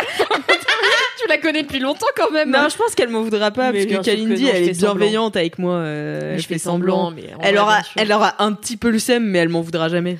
Mais non, mais surtout, bon, je vous le rappelle au cas où je vous l'aurais jamais raconté, mais ma première prestation sur scène, c'était quand même dans Delphine et Marinette. J'avais 6 ans. Et en fait, à l'époque, j'étais très timide, donc personne n'avait remarqué que j'étais pas trop mauvaise euh, au théâtre. Et du coup, on avait donné à mes amies Louisanne et Élise, euh, Louisanne, euh, bien sûr, Roi et Élise Piecoq pour euh, ceux qui sauraient pas du coup. Elles avaient euh, joué les rôles de Delphine et Marinette, euh, des œuvres euh, Delphine et Marinette. Et moi, bah, j'ai aucune rêve. Delphine et Marinette du mais c'est deux mômes qui sont avec plein de lapins et Tom tout, Tom et non Nana, je connais. Delphine et Marinette, j'ai pas. Bah c'est je- plus c'est plus vieux, c'est deux gamines qui sont avec plein de poules, voilà. Et globalement. Et en parlant de poule, Et en parlant de poule, donc moi j'avais ni euh, Delphine ni Marinette, j'étais en mode euh, deck de ouf. Et on m'avait filé un vieux rôle du coq. J'avais genre trois répliques, c'était de la merde. Et j'étais trop deg, sauf que ni une ni deux, ma mère m'a cousu un gant mappa sur un, un, un bonnet de un bain. bonnet de bain de piscine là. Donc j'avais mon gant là-bas, je suis montée sur scène et au moment du spectacle, je me suis transfigurée, je suis devenue un coq, littéralement. Et, euh, et j'ai tellement fait rire que les gens sont allés voir mes parents après pour leur dire mais il faut absolument qu'elle fasse du théâtre cette petite. Et j'étais là nique ta mère, euh, la prof de théâtre, tu vois, parce que tu m'as donné un rôle de merde et bah c'était moi la star connasse. C'est exactement Voilà. ce qu'il a dit le prof de théâtre. Quand vous avez un rôle qui vous satisfait pas entièrement, eh ben on peut euh, faire en sorte que vous transcendiez quand même la pièce euh, à travers ce rôle et qu'il n'y a pas de petits rôles, il y a que des petits acteurs. Voilà. C'est là-dessus qu'on conclura mon mini kiff. Merci beaucoup. Mais n'hésitez pas à vous inscrire, n'ayez pas peur. Enfin, moi, j'ai pas fait pendant des années parce que j'avais peur de recommencer un truc. Mais en fait, le plus dur, c'est de s'inscrire. Après, une fois qu'on y est allé une fois, c'est bon, quoi. Donc, euh, et l'épanouissement personnel, je pense, enfin, à cette heure-ci, on sait pas encore, ça fait qu'un cours, mais je pense qu'il va être tel que franchement, on évite de rembourser de la peur. Je sais pas si ça se dit, mais vous avez pigé, quoi. Voilà. Ouais, c'est très bien. Merci beaucoup, euh, Kalindi. De rien. Pour ce mini-kiff. Mon mini-kiff euh, est une série. Ah C'est une série euh, un peu nulle. Euh, très Vous vieille. racontez bien, chef. très vieille et en fait j'ai recommencé à la regarder parce que ma sœur m'a rendu visite. Ma sœur qui a 11 ans Faustine Martineau euh, elle a 11 ans et donc elle est venue me rendre visite puisque c'était mon cadeau pour ses 11 ans de passer de venir passer un week-end à Paris. Trop je lui ai acheté des shoes euh, des des fringues elle se les a achetées elle-même mais voilà je l'ai emmenée à la fête foraine enfin voilà. Et je me suis dit qu'est-ce que t'as envie de regarder quand t'as 11 ans? Bon déjà elle voulait regarder des films d'horreur donc je lui ai montré des films d'horreur. Mais euh, je me suis dit une série tu vois euh, que t'as envie de regarder quand t'as 11 ans et j'ai repêché Gilmore Girls. Et là, vraiment, Gilmore Girls, c'est vraiment la série pour les gens qui ont 11 ans. Et en ce moment, et en ce moment, je, et en fait, elle est partie et j'ai continué la série. C'était le prétexte, mais au final, t'avais juste envie Et de ouais. regarde. Et en fait, je suis à la saison 3 et je suis là, waouh! Donc en fait, pour l'histoire, c'est euh, une mère et sa fille qui ont 16 ans d'écart, puisque la mère euh, euh, est tombée Avec 16 ans, enceinte au moment de, oui. est tombée enceinte à l'adolescence, au moment des faits. Euh, et en fait, elles sont donc très proches, très fusionnelles. Elles sont meilleures potes en même temps que d'être euh, mère et fille. Et moi, c'est un truc que vraiment, j'ai euh, pas du tout cette relation-là euh, avec euh, mes parents ou quoi que ce soit. Enfin, vra- vraiment, c'est un mode de vie complètement différent. En plus, elles vivent en Amérique, donc voilà. Et dans, un, dans une toute petite ville, alors que moi, j'habitais dans l'énorme métropole qu'est Nantes. Donc, vraiment très La New éloignée de York moi. de France, finalement. Ouais, c'est ça, exactement. Mais en fait, c'est en fait cette série, donc il se passe rien environ, à part euh, bah, des histoires. Euh, oh bah elle est amoureuse de machin truc. Puis en plus c'est euh, Rory, donc le personnage principal, qui est la fille de Lorelai, est une jeune fille très studieuse, très sage, très, on dirait un peu moi. Et enfin, je... Non, mais je sais pas, on est tellement éloignés et parfois je la déteste et parfois je suis là. Ça a l'air trop bien cette vie euh, où tu te fais chier en permanence, tu vois. Et où il se passe rien à part. euh, Ah non, euh, euh, euh, qu'est-ce Ah, que je pourrais faire comme devoir ce soir? Enfin, tu vois, c'est vraiment. mais du coup, je sais pas, c'est devenu un truc hyper réconfortant où. Ouais, c'est une vie que j'ai vraiment pas vécue et que je suis pas sûre d'avoir envie de vivre, mais que, je sais pas, qui est réconfortante, tu vois. Oui, c'est ça, il n'y a pas d'enjeu énorme, il n'y a pas de drame géopolitique. Ouais, c'est ça. juste, euh, des fois, euh, elle est in love de machin et machin est pas dispo et sa daronne, elle lui dit, bah c'est pas grave, on va prendre du popcorn et regarder un film. Et Ouais, là, mais c'est étonnant Une intrigue de- dire, on va prendre du popper, j'étais là, attends. Alors Lorelai Là, c'est est un peu rock'n'roll dans mon souvenir, mais pas à ce point-là quand même. Ouais, elle, euh, sa mère est un peu rock'n'roll, mais en fait, euh, ce qui est drôle, c'est donc les répliques qu'elles ont, puisqu'elles ont des dialogues hyper écrits euh, et hyper euh, cinglants et rapides. Donc c'est vraiment des échanges du ping-pong, quoi. Et au début, ma sœur, quand je lui ai mis ça en anglais, elle me fait. Donc, euh, ouais, elle a vraiment fait ça. Donc j'ai remis en français. Et déjà, faut avoir vachement de second degré, tu vois. Donc je lui ai dit ça, c'est du second degré. Ah d'accord, ok. Enfin bon, voilà. Et... non mais C'est une bonne grande sœur, Alix Martineau. non, mais je sais pas, ça m'a. En fait, c'est très bizarre parce que même j'arrive pas à m'attacher au personnage, genre j'en aime aucun. Vraiment, la. Je sais pas, elle m'in- elle m'insupporte la plupart du temps, mais je suis là, mais ça marche. Je sais pas pourquoi. En même temps, j'ai regardé beaucoup d'épisodes de Pretty Little Liars alors que j'aimais vraiment personne, quoi. Ouais, mais c'est bizarre, hein. Ces séries euh, On va faire un article là-dessus. Hein. Sur sur euh, Mais faut-. Non, mais sur pourquoi on continue à regarder des séries dont on n'aime aucun fucking personnage, tu vois, vraiment. Ouais. Parce que j'ai même pas l'impression que vous les détestez, c'est juste que vous êtes Non. indifférente, quoi. Ouais, ouais, c'est de l'indifférence euh, pure, quoi. Parce que, en fait, je sais pas, j'arrive pas à m'identifier ou. euh, c'est vraiment étrange comme kiff euh, où j'adore et en même temps, je suis là, euh, ah, c'est pas grave si ça s'arrête demain, quoi. c'est comme la vie, finalement. Mais peut-être que c'est ça, tu vois. C'est une métaphore. Non, mais elle vient de nous annoncer son suicide en direct et tout le monde s'en fout, genre. Et non Elle est sereine avec l'éphémérité de la vie. Exactement, c'est ça, la vie c'est bien, et tant pis si ça s'arrête demain. Bah, c'est pas YOLO, du suicide, finalement. Alors c'est moi, on vient dans une stratosphère là, que je suis incapable de comprendre, genre. Mais c'est le YOLO, quoi. Oui, oui, non, mais You moi je comprends pas ce truc-là. Moi, je suis terrorisée, très, tu vois, je suis terrorisée par la mort chaque seconde que Dieu Non. fait, donc euh, je me comprends pas ça. Ouais. Bah, regarde Gilmore Girls. Ouais, bah je crois que je vais faire ça. je pense que ça va résoudre tous mes problèmes avec la mort. Il y a moyen. Je pense aussi. Tu vois, ta thérapie est bientôt finie. hein. Si j'avais su qu'il fallait regarder Gilmore Girls, ça m'aurait coûté moins cher quand même. Hein. En plus, c'est sur Netflix. Bon, eh bien, écoutez, c'est la fin des mini-kifs. Merci à tous. Et c'est l'heure des gros kifs. I'm Sandra, and I'm just the professional your small business was looking for. But you didn't hire me because you didn't use LinkedIn jobs. LinkedIn has professionals you can't find anywhere else, including those who aren't actively looking for a new job but might be open to the perfect role, like me. In a given month, over 70% of LinkedIn users don't visit other leading job sites. So if you're not looking on LinkedIn, you'll miss out on great candidates like Sandra. Start hiring professionals like a professional. Post your free job on linkedin.com/people today.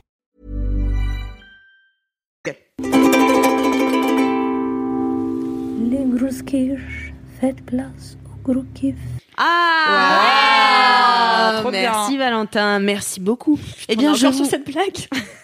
Bah, c'est plus une blague là, c'est ouais, c'est c'est c'est C'est un dans l'émission. C'est un rituel. C'est un rituel. Eh bien, on va recommencer les gros kifs avec Mimi. Euh, mon gros kiff, incroyable. Mon gros kiff est un truc euh, d'adulte euh, que je pensais euh, relativement peu posséder dans ma vie. Je vais J'étais moi-même teaser- surprise. Hein J'étais moi-même surprise quand tu me Eh l'as oui. annoncé. Ah bah, toute la toute la commu était surprise. Je vais teaser un truc. Je vais pas en dire beaucoup. Euh, parce que sinon je vais me jinxer moi-même et ça va pas arriver. C'est ma philosophie du monde. Je suis pas superstitieuse, mais je suis à peu près persuadée que si tu crois trop à un truc, il arrive pas. Car c'est la vie. La vie est une pute. Non, mais je sais pas, il y a plein de fois dans ma vie où je me suis grave hypée pour des trucs et au final, pour une couille random, ça se faisait pas et j'étais là, putain, c'est parce que je me suis trop hypée. J'aurais dû être moins satisfaite moins contente. Bref. Je travaille actuellement sur un projet en dehors de Mademoiselle qui devrait être cool. C'est un projet un petit peu au long terme pour lequel il faut que je m'organise et que je prenne de l'avance. C'est-à-dire que je ne peux pas utiliser ma stratégie qui a marché pendant ces 28 ans de vie, qui est d'être une branleuse qui fait tout au dernier moment, mais qui a quand même deux neurones qui se touchent, du coup ça marche et c'est plutôt au niveau, donc c'est cool. Là je suis obligée, je n'ai pas le choix. J'ai retourné le problème dans ma tête 45 fois, j'étais là, tu ne peux pas faire ça en last minute, c'est pas, c'est mathématiquement impossible. C'est comme si je vous disais je vais courir un marathon, mais je m'entraînerai la veille, tu vois, genre pour la première fois, non, je vais pas y arriver. Donc bon, je me suis dit d'accord, alors comment je vais faire pour m'organiser et tout? J'avais dit bah, bah là genre par exemple tel week-end je sais que j'ai rien, donc je vais je vais avancer dessus. Bien sûr, tu ne fais rien. Pas du tout. j'ai rien branlé. J'avais deux semaines de vacances avec absolument aucun planning. J'ai pas ouvert mon ordi une seule fois à part pour Non, mais en même temps, finir The vacances. Shield sur Prime Video. Oui, mais là c'est un projet hors boulot, donc il faut bien que je le fasse pendant mon temps libre, Ouais. car sin- sinon ça ne marche pas. Ouais, sinon c'est Donc bon bref, je suis arrivée euh, début septembre en, en petit état de palpitation quand même, hein, en petit état de de- t'es pas sur la bonne pente et en fait si tu continues comme ça vu que t'as rien branlé euh, de tout, tout ton été euh, sur ce projet, Je t'ai jamais vu il paniquer. va falloir euh, oh ça je- c'est très privé hein, comme émotion chez moi, c'est vraiment un truc de je reste allongée dans mon lit en attendant la mort pendant trois heures un dimanche et Tu mon regardes chat, Gilmore Girls. Non, même pas. Il y a un niveau où, quand j'ai, quand j'arrête de regarder des trucs pour ne pas penser au fait que je panique, c'est que vraiment la panique est trop présente, tu vois. Donc vraiment, je suis juste allongée dans mon lit, comme ça. Il y a mon chat qui vient me renifler l'oreille. Je me dis, il est mignon quand même. Et après, je suis là, ah non, je panique toujours, ça ne marche pas. Bref. Donc je me suis dit, eh bien, puisque ma psy est en congé maternité et que du coup je ne pouvais pas l'appeler au secours, je me suis dit, je vais trouver une solution, puisqu'apparemment le reste du monde a trouvé une solution qui s'appelle avoir un planeur. Un- Oh. un outil, non pas un avion qui plane, un planeur en anglais, qui permet de planifier des activités et des moments de vie. Donc, j'ai demandé sur Twitter, ok, il me faut un truc qui est un peu mieux qu'un agenda, il me faut un, un truc de planeur, idéalement qui puisse exister en physique. Et euh, enfin, en gros, je prends les conseils de planeur physique et les conseils d'appli pour euh, s'organiser, parce qu'en soi, là, j'ai Google Agenda et c'est environ tout. Et euh, ça marche pas Google Agenda pour ça, quoi. Et en fait, j'ai mes trucs d'organisation, je les utilise sur mon ordi. Et dès que je les ai pas sous le nez, je les oublie totalement. Donc il me fallait un truc que je puisse avoir aussi en physique. Et pourquoi pas, s'il y a des gens qui ont des idées d'appli, c'est cool, mais il me fallait surtout un planeur physique. Donc j'ai demandé ça sur Twitter. La moitié des gens m'ont répondu Excel. Est-ce que j'ai une gueule à savoir utiliser Excel pour organiser ma vie? Non, je sais pas utiliser Excel du tout. Et vraiment, les gens étaient là, j'ai tout essayé, mais au final, on en revient Excel. La base, je suis là, non, je vais pas essayer de régler ma panique sur Excel, c'est impossible. Excel me fait paniquer, ça ne marche pas. Du coup, Je me suis dit, bah, je vais me démerder toute seule avec Google. Merci beaucoup les gens. Je cherchais toutes les listes BuzzFeed, New York Times, machin, de The Best Planners of the Year et tout machin. Et j'ai trouvé, je pense, celui qui me convient. Il est arrivé, il est très beau. C'est un planner d'une marque qui s'appelle Clever Fox. Donc déjà, il est joli. C'est un format, euh, bah, comme ton cahier là, c'est quoi? C'est du A5 Non, un peu plus grand quand même. Euh, ouais, ça, ouais, si, ça doit être un peu plus grand que A5, ouais. Ouais, voilà, bref, c'est pas un A4, mais c'est pas beaucoup plus petit. C'est un truc quand même assez épais, assez joli, avec une couverture en simili-cuir, avec une petite forme de renard dessus. Donc déjà, il est joli, on aime bien. Il y a un bidule pour accrocher ton stylo. Il y a trois marque-pages différents, ce qui est très bien. Ah. Parce qu'il y a différentes sections, et du coup, tu peux marquer les pages des différentes sections. Et c'est un truc de gens de droite. C'est-à-dire que vraiment, il y a un manuel. Le truc vient dans une boîte cartonnée avec un couvercle, genre vraiment comme si tu faisais un unboxing d'iPhone, quoi. Et le premier truc que tu vois, c'est un manuel How It Works. Je suis là, c'est un planner. Enfin, les- pages, il y a marqué ce quoi faire dedans, mais bon, j'ai regardé quand même. Et en fait, bon, il y a toute une partie. Moi, ce que je voulais pas acheter de planner ou de bullet journal ou de trucs comme ça parce que petit 1, euh, je ne suis pas créative de mes mains. Donc le bullet journal, il y a tout un côté. Je vais faire du bullet ring, je vais faire du pochoir, du machin. Moi, je suis là, je ne sais pas faire ça. Ça ne m'intéresse pas. Donc pourquoi acheter un journal qui va juste être, enfin, autant prendre un cahier moche, c'est pour écrire des trucs moches dedans, quoi. Et euh, bah, les planners, il y a toujours un côté dev perso, quoi. Et moi, ça m'intéresse pas. Et là, c'est pareil. Genre les premières pages, c'est euh, My Vision Board où t'es censé coller euh, des images de magazines qui ressemblent à ce que tu veux que ta vie ce soit. Euh, t'as genre euh, euh, I'm grateful for. Donc il faut mettre genre Hmm, je suis vraiment très reconnaissante à la tellement vie de ça. My ambitions. Et dans le, en plus dans le manuel, tous les exemples, c'est genre ok, il faut vous mettre des goals euh, de trucs larges à atteindre cette année et après on les sépara en mini goals et c'est que des trucs genre apprendre à me lever à 5 heures du matin aller à la salle perdre 20 kilos. Moi je suis là pff, je peux juste régler un projet frère c'est tout. J'ai pas besoin du reste. Donc j'ai juste décidé que je pouvais faire ce que je voulais de ma vie et donc je n'ai pas rempli ces pages là ce qui je pense avant m'aurait mis en situation d'échec parce que je me serais dit bah c'est bien la preuve que c'est pas pour moi j'arrive pas à le remplir parce que vraiment ça me parle pas. Et là je me suis juste dit bah en fait mon cerveau il marche pas comme ça ça m'inspire pas du tout. C'est pas inspirational pour moi donc juste je les ai pas remplis voilà on s'en fout. Et je suis juste allée au calendrier du mois calendrier de la semaine qui sont quand même bien découpés avec euh, t'as des petits stickers t'as des petits machins. Mon con de mec a immédiatement pris trois stickers fêtes pour se les coller sur le visage et me dire c'est la fête! Et après il s'est rendu compte que c'était les stickers qui allaient avec mon planeur tout neuf et il les a recollés dans la planche parce qu'il s'en voulait de les avoir gâchés. Cette personne a 8 ans. Ah, je l'aime trop. Et euh, donc il y a ouais il y a le planeur mensuel après un planeur hebdo. Et ce qui est bien c'est que c'est un truc qui est non daté enfin qui est vierge. Donc tu peux faire enfin c'est pas un agenda genre euh, semaine 1 de septembre 2020 et tout. Tu peux c'est toi qui remplis les, le Ouais. mois et la date et les dates donc c'est cool. À chaque truc hebdo t'as sur la page de gauche donc vraiment la liste des jours et où t'as quelques lignes pour écrire euh, tes, ta to do du jour. Donc je peux m'en servir aussi au travail pour mes tâches quotidiennes c'est cool. Et euh, sur la colonne de droite t'as plus des trucs genre euh, T'as une partie bilan où par exemple si ton objectif de la semaine bah, c'était de te lever à, six- à 5 heures du matin, tu peux noter genre me lever à 5 heures, j'ai réussi mardi et jeudi, j'ai pas fait lundi et mercredi par exemple pour avoir je sais pas pour suivre tes progrès whatever. Je l'ai pas rempli du coup parce que ça ne marche pas. Euh, tu peux remplir tes petits objectifs, ta liste de courses, enfin voilà, t'as des petits trucs et à la fin t'as des pages vierges, euh, enfin pas vierges mais avec des points qui apparemment il y a un délire de bullet journal, genre c'est pas des pages Oui, lignées. c'est ça, ouais, les pages des points notes, quand là. Ouais, puis c'est des dots, je sais pas quoi. Donc euh, bon bah moi j'écris dessus de façon normale, voilà. c'est juste voilà, des pages libres et euh, à la dernière euh, dernière page, t'as une petite pochette intégrée dans le dans le rabat euh, pour ranger par exemple tes planches de stickers et puis tout ce que tu veux mettre dedans. Et du coup, c'est bien parce qu'en fait, je pense que je vais réussir à m'y tenir parce que juste j'en ai pas fait un truc intimidant et que j'ai ignoré tous les aspects intimidants du truc. Genre, j'ai pas vraiment lu le manuel, juste je me suis moqué des trucs de droite qu'il y avait dedans et après j'étais là, bon, ok, je l'ai jeté. Parce que j'ai pas, en vrai, j'ai pas besoin de manuel pour utiliser un agenda, ça va, c'est pas, il y a pas de piège, je parle l'anglais donc ça va. Et euh, bah, juste c'est cool parce que je me suis posée du coup dimanche, je l'ai ou j'ai apprivoisé la bête et tout, je l'ai ouvert, j'ai écrit dedans.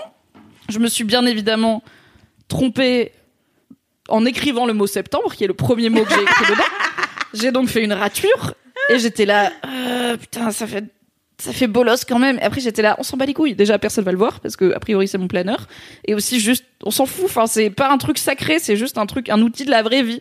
Et moi j'ai ce vrai truc de, j'utilise pas trop de carnet parce que j'ai, enfin j'ai toujours ce truc de si le carnet il est beau, il faut bien écrire dedans et tout.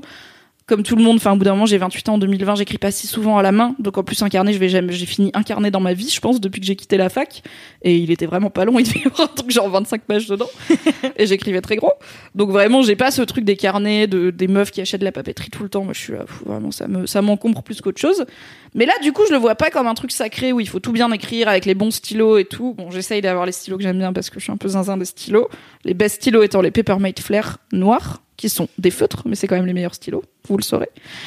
Et du coup, bah, je m'en sers juste un peu tous les jours, je regarde et tout, je fais ok, mon objectif c'est de faire tel élément du projet cette semaine, et après, bah, du coup, j'y arrive et tout. Et aussi, comme j'ai écrit tout mon programme du mois, bon, il y a plein de, genre là, on est le 17 ou le 16, je sais plus, je sais pas ce que je fais le 28 par exemple, j'aurais peut-être une soirée ce jour-là qui n'est pas Mhm. encore notée.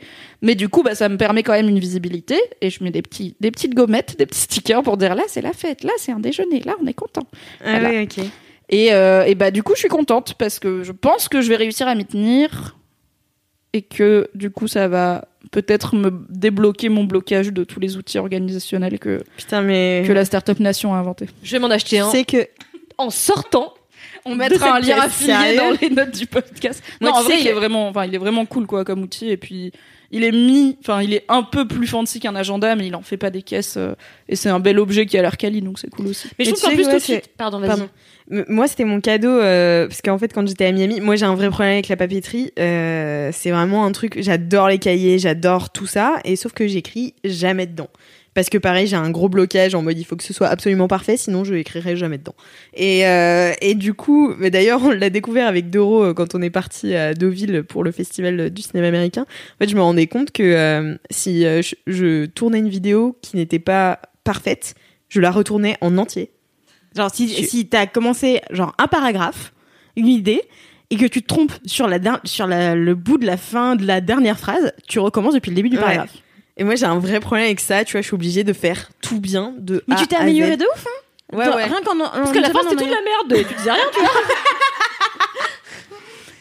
Mais, Non, mais tu, vois, tu vois, une fois que tu l'as, une fois qu'on en a parlé, t'as tout de suite, euh, t'as vite pris le coche de Ouais. reprendre juste ta phrase. mais j'aime pas. Mais tu vois, là, par exemple, quand on a quand, euh, quand t'as parlé du planeur, parce que moi, du coup, c'est ce que j'ai eu à Noël, euh, parce que quand j'étais à Miami, euh, pour mes vacances de Noël, euh, on faisait, euh, tu sais, il y a beaucoup de, de grandes librairies euh, en Amérique, et t'as toujours un coin papeterie avec des cahiers magnifiques et énormément de planeurs et tout. Et à chaque fois que je vois ça, je suis là, il m'en faut un absolument.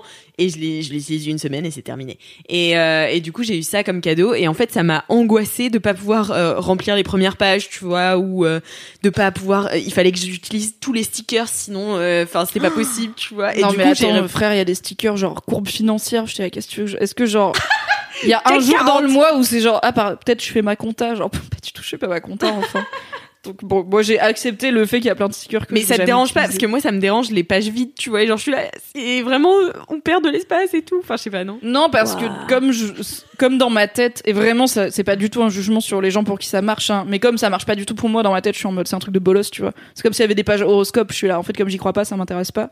Et du coup, c'est pas que je crois pas au développement perso, mais en tout cas, il y a des méthodes de développement perso qui marchent pas sur moi, notamment tout ce qui est vision board, parce que justement, une de mes angoisses, Enfin, un de mes boulots avec ma psy, c'est de faire la paix avec le fait que j'ai pas de plan pour ma vie et que c'est pas grave. Du coup, tous les trucs genre vision board, ça ne marche pas parce que je sais pas quoi mettre dedans. Et après, j'ai des, ango- des angoisses existentielles de est-ce que j'existe si je sais pas qui je veux être? Et après ça part en spirale et voilà.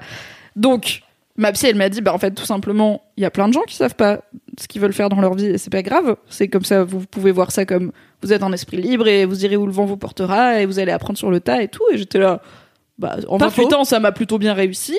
Donc, le vision board, peut-être un jour ce sera ma cam, mais pour l'instant ça l'est pas et du coup je suis juste en mode bah non, cette page n'existe pas. Hmm. Franchement, si j'avais eu, si je m'étais acheté le planner, j'aurais de 1 arraché les pages qui m'intéressent pas. J'ai hésité mais j'avais peur que ça découse le reste. Tu sais, des fois t'arraches une page Ah oui. et ça nique la reliure ou quoi. Ouais, mais dans ce cas-là, je sais pas, j'aurais collé un truc, tu vois, ou genre tu colles les pages entre elles comme dans les carnets, mes meilleurs amis de Guidal, Ah, toi, là, quand t'es dans le plus les gens. déni, t'es là, je veux pas qu'on sache qu'il y a des pages vides.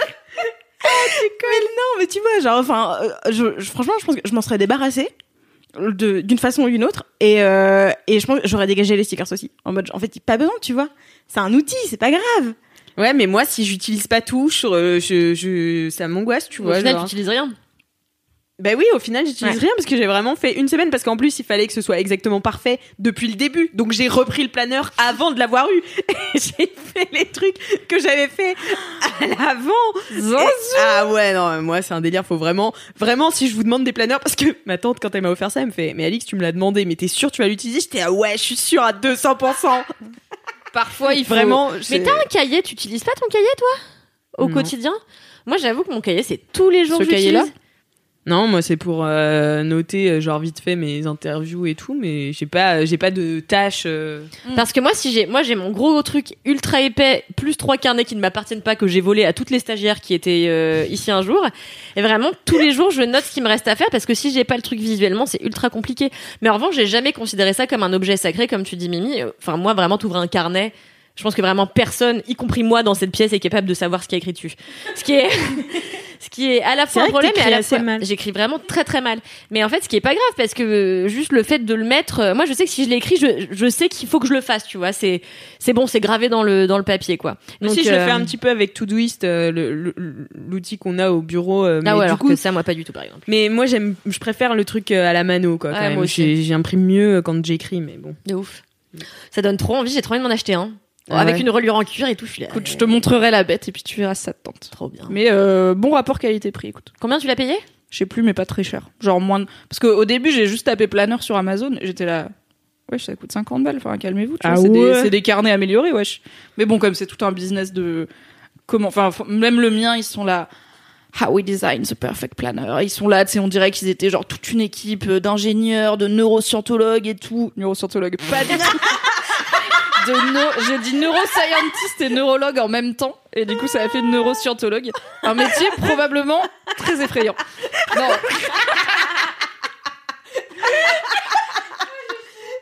C'était toute une équipe de neuroscientologues. On va le garder de neuroscientologue pour juste mettre des pages en plus dans un agenda, tu vois, où vraiment ils sont là, ça a été de la recherche et développement pendant hyper longtemps. Arrêtez de vous branler, mais du coup ça peut permettre de justifier de le vendre euh, 50 balles. Je crois qu'il a dû me coûter genre max 30 balles. Il est vraiment fat, donc je trouve ça va. Ça Ok. l'est. Bah merci Mimi pour ce gros kiff. Et ben, de rien. Sacrément gros. Et promis, euh, je ne suis pas euh, ambassadrice de Clever Fox, c'est juste un, une petite recours. Juste de l'Alpenfest euh, chez Lidl. Oui. ça par contre, je suis rémunérée pour... euh, Non, pas du tout. J'aimerais bien Moi aussi. Allô Lidl. Euh... Quel indie Quel est ton gros kiff? Euh, Eh bien, mon gros kiff. Ça fait longtemps que je vais en parler, donc je suis contente. Ça fait longtemps. Mais pourquoi j'avais pas fait avant? Ah, parce, Parce qu'on qu'il peut fallait jamais ici maintenant. On peut pas parler des kiffs qu'on veut, quoi. Non mais c'est parce fois- qu'il y avait beaucoup de livres et tu voulais aussi en parler avec Mimi.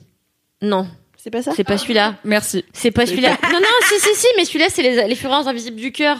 Mais c'est pas celui-là que j'ai choisi de faire aujourd'hui. Mais bon, bref, la dernière fois, c'est que je pouvais pas parler d'un bouquin. C'est un livre qui a révolutionné mon été. Mais vraiment, c'était très beau. Donc je vous resitue un peu le truc.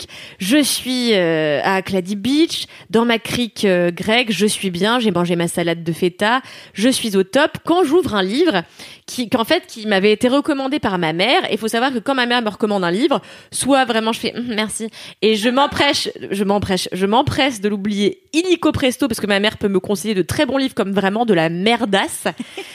Et donc, je regarde ce, elle m'avait conseillé ce livre et je me dis, mais c'est marrant parce que ce livre me dit quelque chose. Et je me souviens que c'était mon ami Jean-François, souvenez-vous de mon ami, euh, mon ami Jean-François Demet qui est aussi mon, mon faux père, mon faux vieux père qui est romancier, qui m'avait euh, offert ce livre, qui est le livre de sa meilleure amie, Emmanuel Favier, et par esprit de contradiction, euh, j'avais jamais ouvert le bouquin.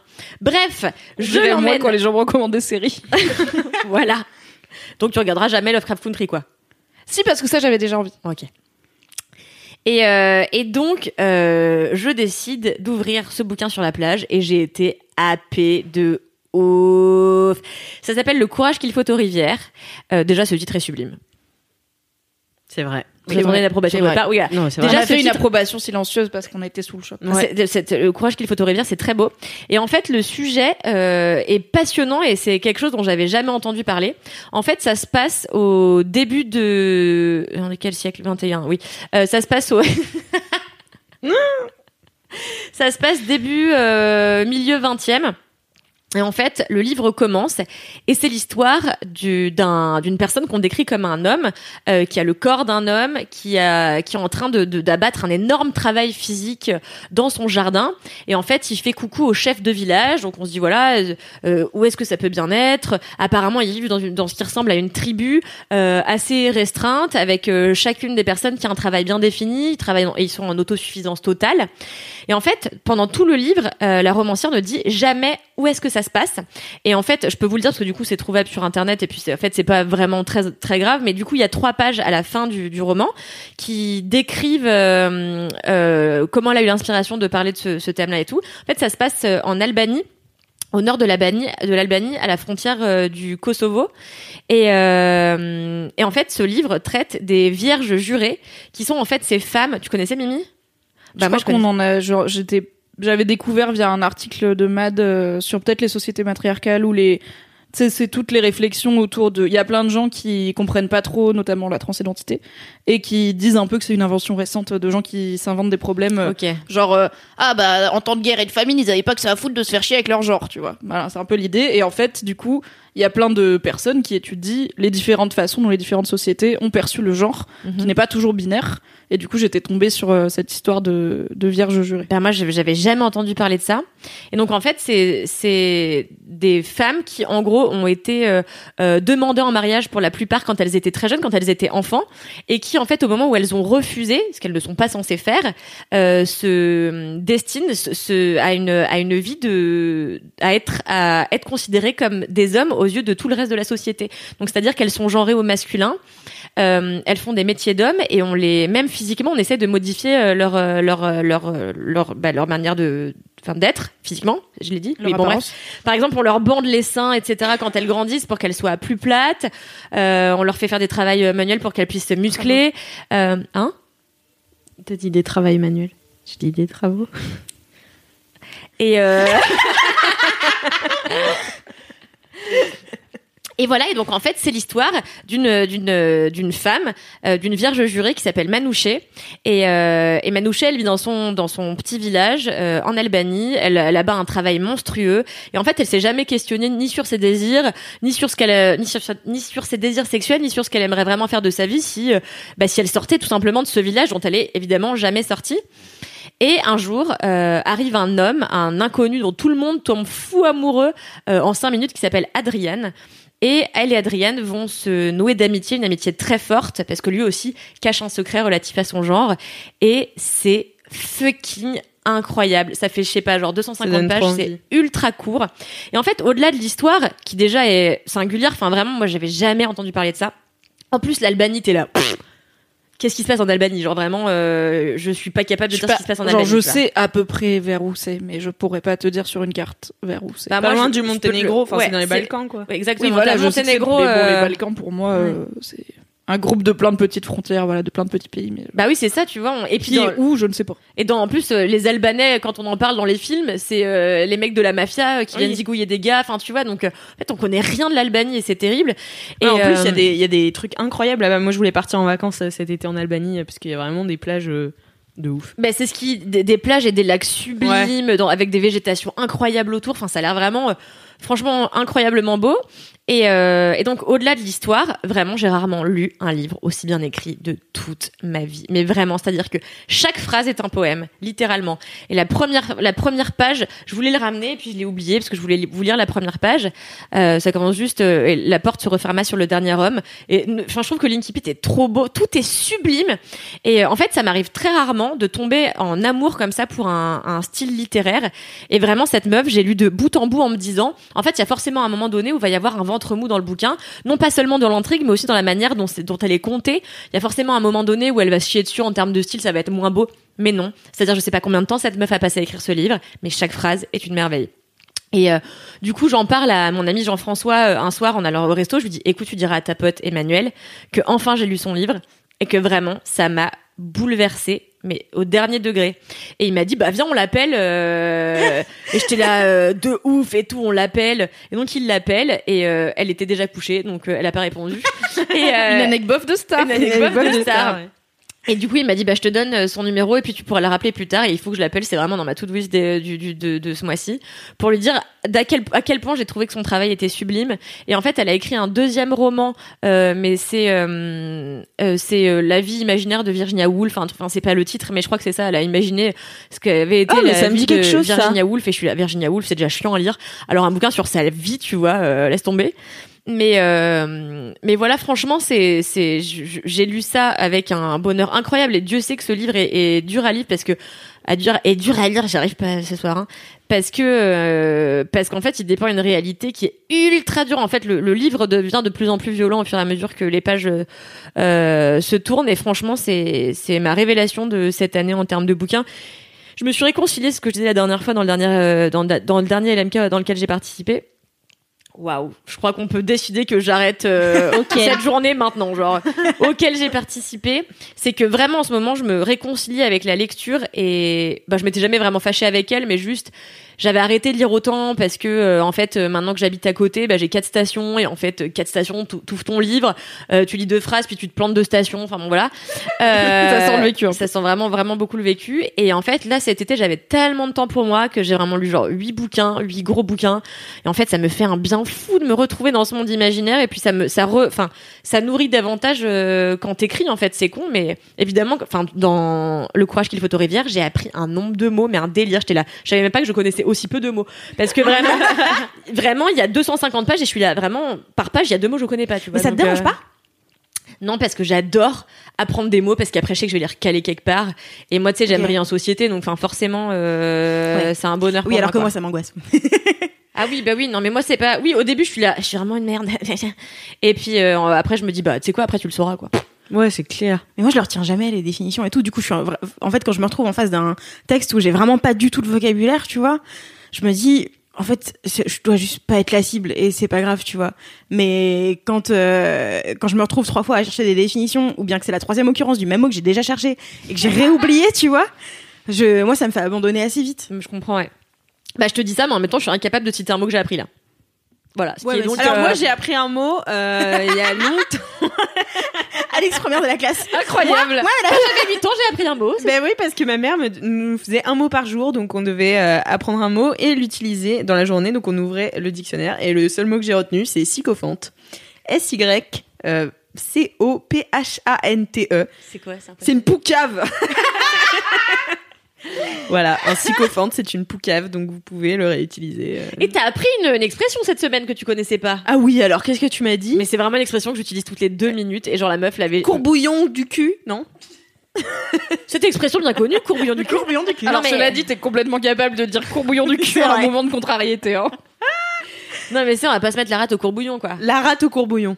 Je C'est connaissais vrai pas. que tu le dis souvent. Je le dis vraiment. Merci, je le dis C'est vraiment. un tout peu une expression de Tati, mais c'est vrai que tu le dis souvent. Mais je, mais pourtant j'écoute Kalindi hein, et je sais que c'est dur, mais j'écoute vraiment attentivement tout ce qu'elle dit.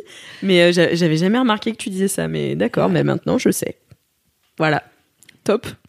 Bah merci Kalindi pour ce Mais de gros rien, kiff. je vous offrirai le courage qu'il faut au rivière. Bah, j'ai vraiment très j'espère. envie que vous le lisiez. Moi j'espère, j'aimerais trop le lire en vrai. Moi je Bah, te, je te le dis, j'ai un peu abandonné euh, la lecture, donc euh, je suis chaud de reprendre.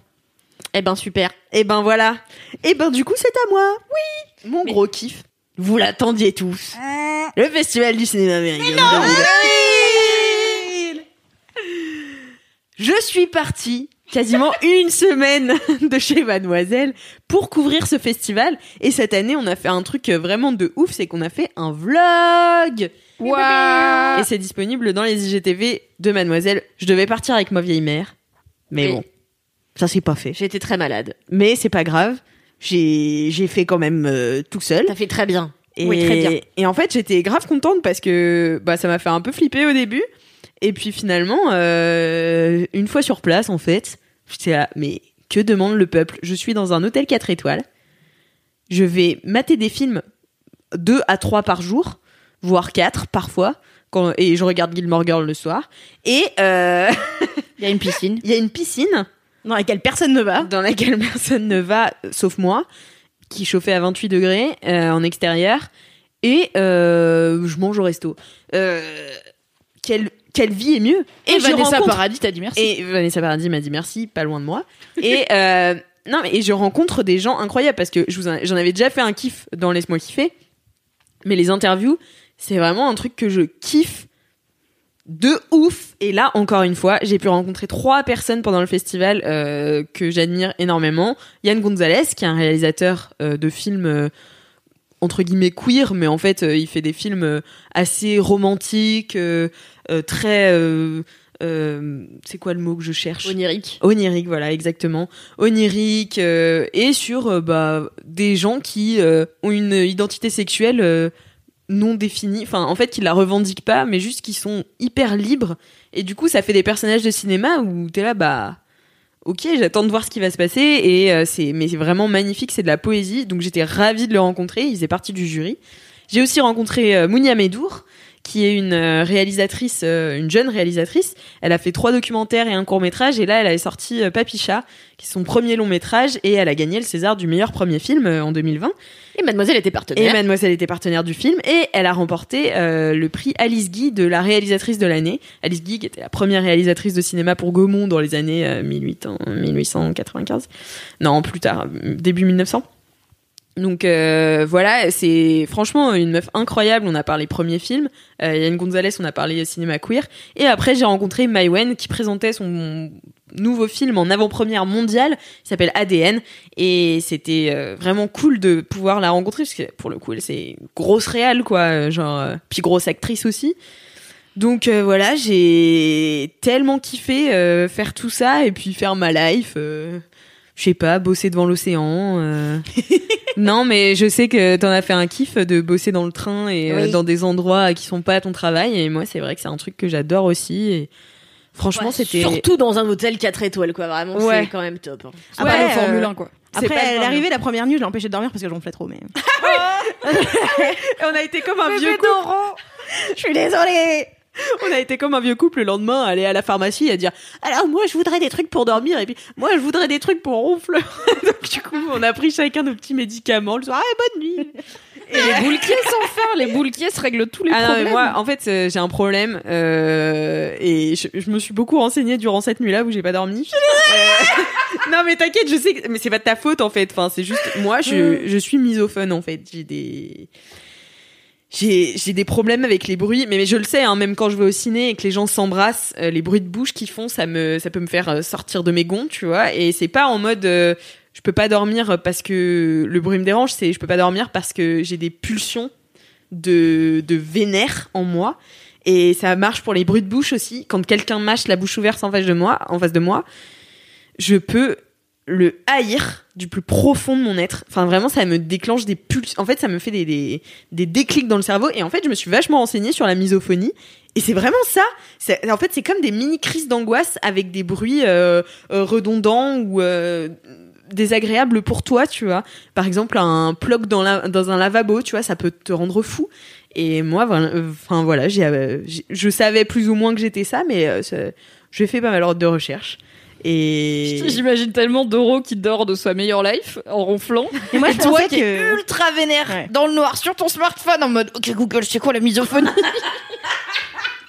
Et je- moi, je, je lui avais dit de me, de me réveiller et tout si jamais j'étais, si jamais je ronflais et que ça la gênait. Et du coup, moi, tout ce que j'avais l'impression, c'était que t'étais gênée par une mouche, quoi. Ah non. Parce que moi, j'ai Mais je faisais Doro Et je faisais comme dans le film là, comment il s'appelle? Le film, euh, c'est pas la septième compagnie, c'est l'autre. La grande vadrouille La grande vadrouille Quand il siffle pour que l'autre il arrête de ronfler, du coup j'étais là. Doro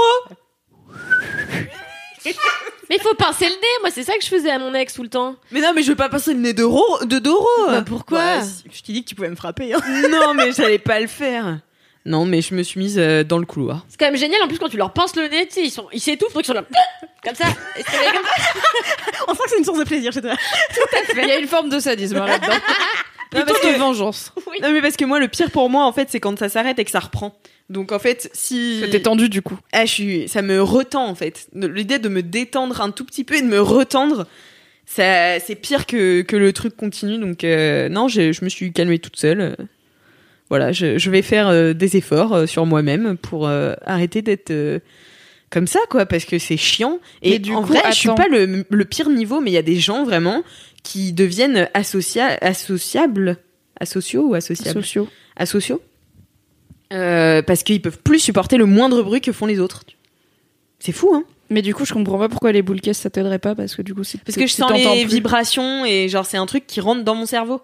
Ok. En fait, c'est Même si t'entends pas le bruit à 100%, si Je- t'as 1% en du fait, bruit, ça si je me réveille à cause de ce bruit, parce que je me réveille jamais, tu vois, genre vraiment, je suis la plus grande dormeuse de tous les temps. Il y a aucun bruit euh, sourd qui me réveille, mais les bruits réguliers, ça, ça me réveille. Et si je l'entends une fois, mais laisse tomber, impossible. En fait, il faut un autre bruit, et c'est pour ça que j'ai dormi avec un casque, en écoutant, euh, je sais plus quelle mer, euh, quel océan, je sais plus.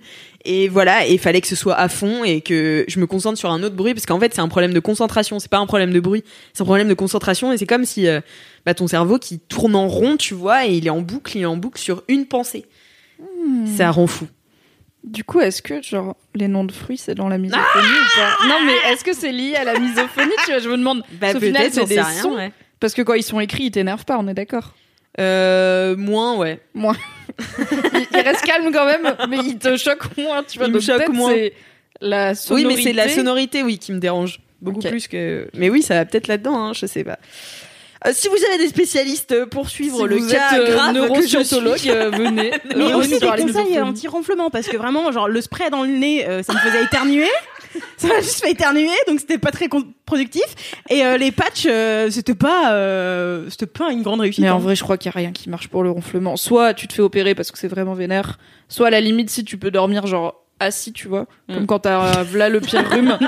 Mais sinon, à part ça, juste tu ronfles, tu ronfles. Enfin, Ouais. je Ouais, pense qu'on aurait ça. trouvé, tu vois, s'il y avait un truc, on le saurait.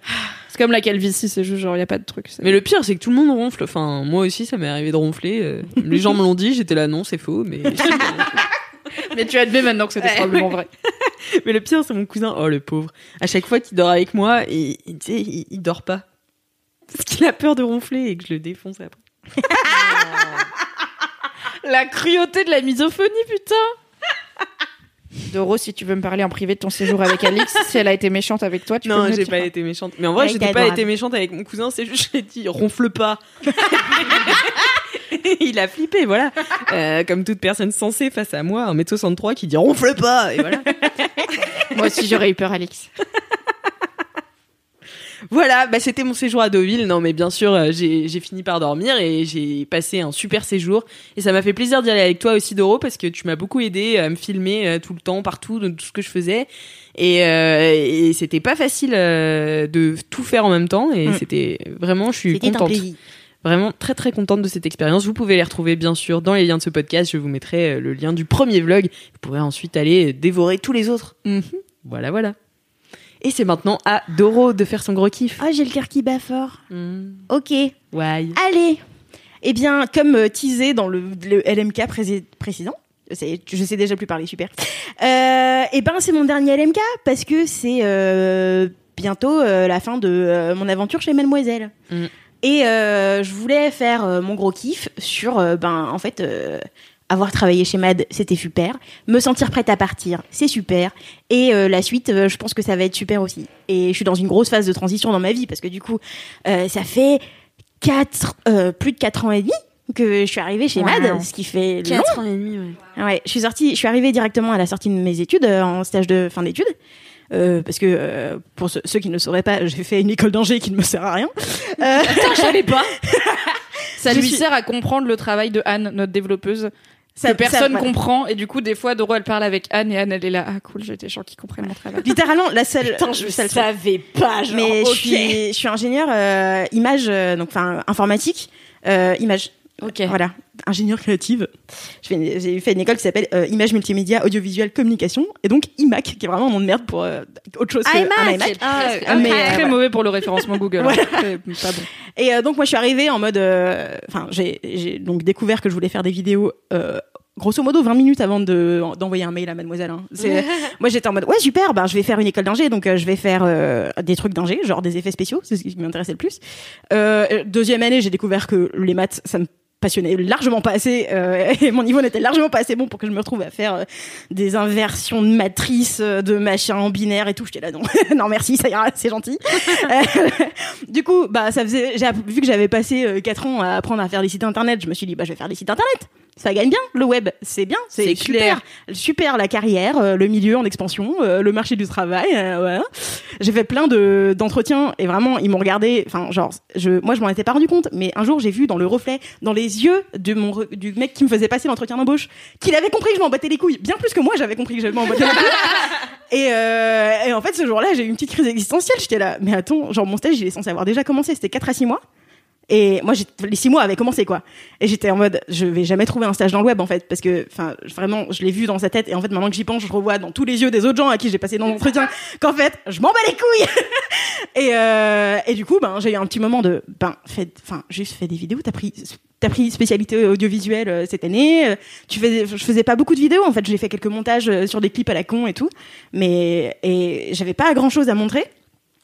Et euh, sauf que ben, j'ai fait le truc que je fais quand je bade, j'ai ouvert YouTube quoi. Et, et puis j'étais comme un con devant YouTube en me disant tiens qu'est-ce que je pourrais faire de ma vie? Ok, super. Ok Google. super nouveauté et du coup ben euh, je suis retombée euh, j'ai commencé à euh, parcourir YouTube en me disant en fait pour qui est-ce que j'aimerais travailler? J'aimerais travailler pour Mademoiselle j'ai écrit un mail. J'avais pas beaucoup de références en fait dans les trucs. Le seul truc que j'avais fait de A à Z toute seule c'était la vidéo du week-end d'intégration. Euh, de la promo entrante qui était sur le thème Harry Potter. Et, euh, et du coup ben, j'ai filé ça quoi en mode bon bah voilà c'est le seul truc que j'ai fait de A à Z donc euh, voilà et donc j'ai plus ou moins été recrutée sur une vidéo du week-end d'intégration C'est Euh, génial. et, euh, et voilà et en fait quand je repense quand je repense à moi euh, il y a cinq ans ben j'ai énormément de tendresse pour elle et je suis hyper impressionnée de où je suis maintenant euh, parce que en- avec euh, tout ce temps passé ici j'ai appris un milliard de choses et c'est ce que je souhaite à tout le monde dans en sortie d'études de trouver un taf où t'es Enfin, je sais pas, j'avais l'impression que, euh, en arrivant, j'avais l'impression que c'était une montagne, quoi, que je saurais rien faire. euh, Parce qu'en fait, moi, j'ai appris à calculer à quelle distance euh, un objectif allait faire la mise au point par rapport aux chiffres qui est écrit dessus. J'ai pas, j'ai pas appris à faire une vidéo, quoi, tu vois. J'ai jamais appris à réaliser des trucs. J'ai appris la technique et j'ai appris les maths. Et, et là, je me suis retrouvée dans le grand bain en mode bon, bah, faut faire une vidéo sur ça demain, tu viens Et bah, je dis bah oui, bah oui, on va, oui, d'accord, ça va le faire.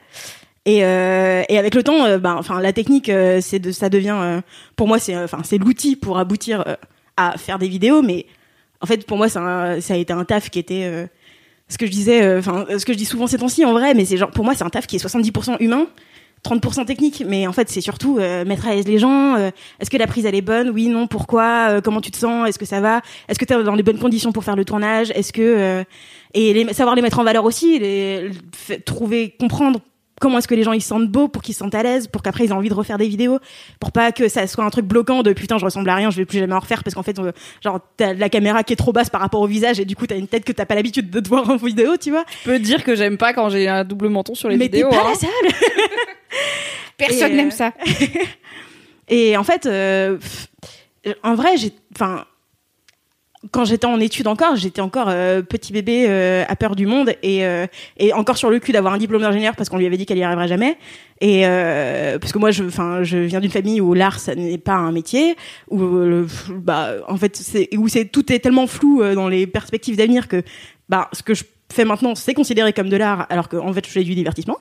Et dans tout ce flou comme ça j'étais déjà un peu sur le cul de ce qui était en train de m'arriver avec un syndrome de l'imposteur de bâtard et en fait je repars confiante et vraiment hyper euh, enfin genre le cœur rempli de gratitude de d'avoir passé euh, autant de temps ici d'avoir rencontré autant de gens euh, d'avoir pleuré dans la cuisine avec Elise parce qu'on avait savait pas comment faire des vidéos et, quand on était là est-ce que c'est drôle? J'en sais rien!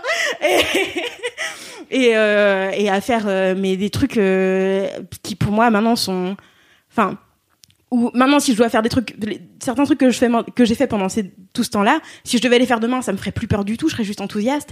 Alors que c'est que des premières fois qui m'ont fait flipper ma mère et où en fait j'étais juste euh, je me disais en fait faut que ça sorte faut que ce soit fait donc on va le faire. Et j'ai appris un milliard de choses et je suis trop contente. Et euh, et voilà. Et je me dis euh, ben en ce temps en ces temps euh, passés chez Mad et ben j'ai appris à faire DJ et on a mixé au Solidays Euh, enfin tu vois des trucs aberrants on a lancé cinq chaînes YouTube en une semaine euh, quand il y avait les chaînes individuelles avec Wincam Charlie et tout euh, on a fait enfin on a fait plein de trucs à la con j'ai fait j'ai fait des vidéos toute seule aussi chose à laquelle je ne m'attendais pas du tout parce que je me sentais jamais prête à passer devant la caméra je me suis moi-même coupé des vlogs mad pendant un an et demi.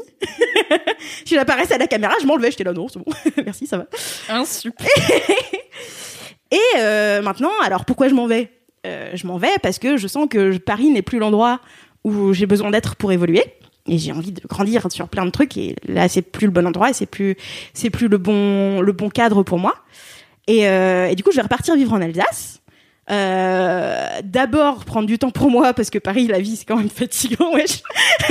C'est clair. Et, euh, et en fait, moi, si tu me laisses dans un environnement où je peux sortir tous les soirs, je sors tous les soirs. Et après, je n'ai plus d'argent et je n'ai pas assez dormi. Et au bout d'un moment, bah, ça use. Et euh, et euh, et même avec euh, la quantité d'opportunités de faire des rencontres, faire des soirées, faire tout ce que tu veux, euh, je trouve que c'est un endroit génial pour euh, un milliard de choses, mais qui du coup ne sont plus adaptées à mes besoins actuels, qui sont euh, me centrer sur moi, euh, tacler ma phobie administrative, aller rechercher mon style en tant que réalisatrice, voir ce qui se passe quand j'ai juste une caméra et du temps, et pas un métier qui me demande euh, d'être créative, et euh, voir ce que- où mes idées mènent. Et juste, ben, je vais aller traîner dans ma famille, je vais aller traîner avec ma grand-mère, je vais aller euh, balayer son jardin, et ça va être super. Et, euh, et voilà, genre, euh, je, je pars euh, sereine. Et c'est marrant parce que quand tu dis que tu pars de Paris, les gens projettent leur peur sur toi. C'est immédiat. C'est, enfin, il y a tellement de gens auxquels j'ai parlé qui m'ont dit ah mais t'as pas peur de ci, t'as pas peur de ça, euh, euh, que ce soit euh, ce truc de cette espèce de sentiment d'échec. Parce que quand tu pars à Paris, c'est un peu quand, tu- genre c'est l'é- l'équivalent de New York quoi. C'est si tu pars, en plus tu rentres chez tes parents, tu vas, moi je vais aller vivre chez ma sœur. Hmm. Donc il y a tout de suite ce truc de ah ouais, pff, mais genre limite ça veut fait un peu t'es en raté burn-out et tu te barres Ouais. quoi. Ouais, ça fait t'es pas t'es pas assez costaud, euh, ça Ouais. marche plus quoi.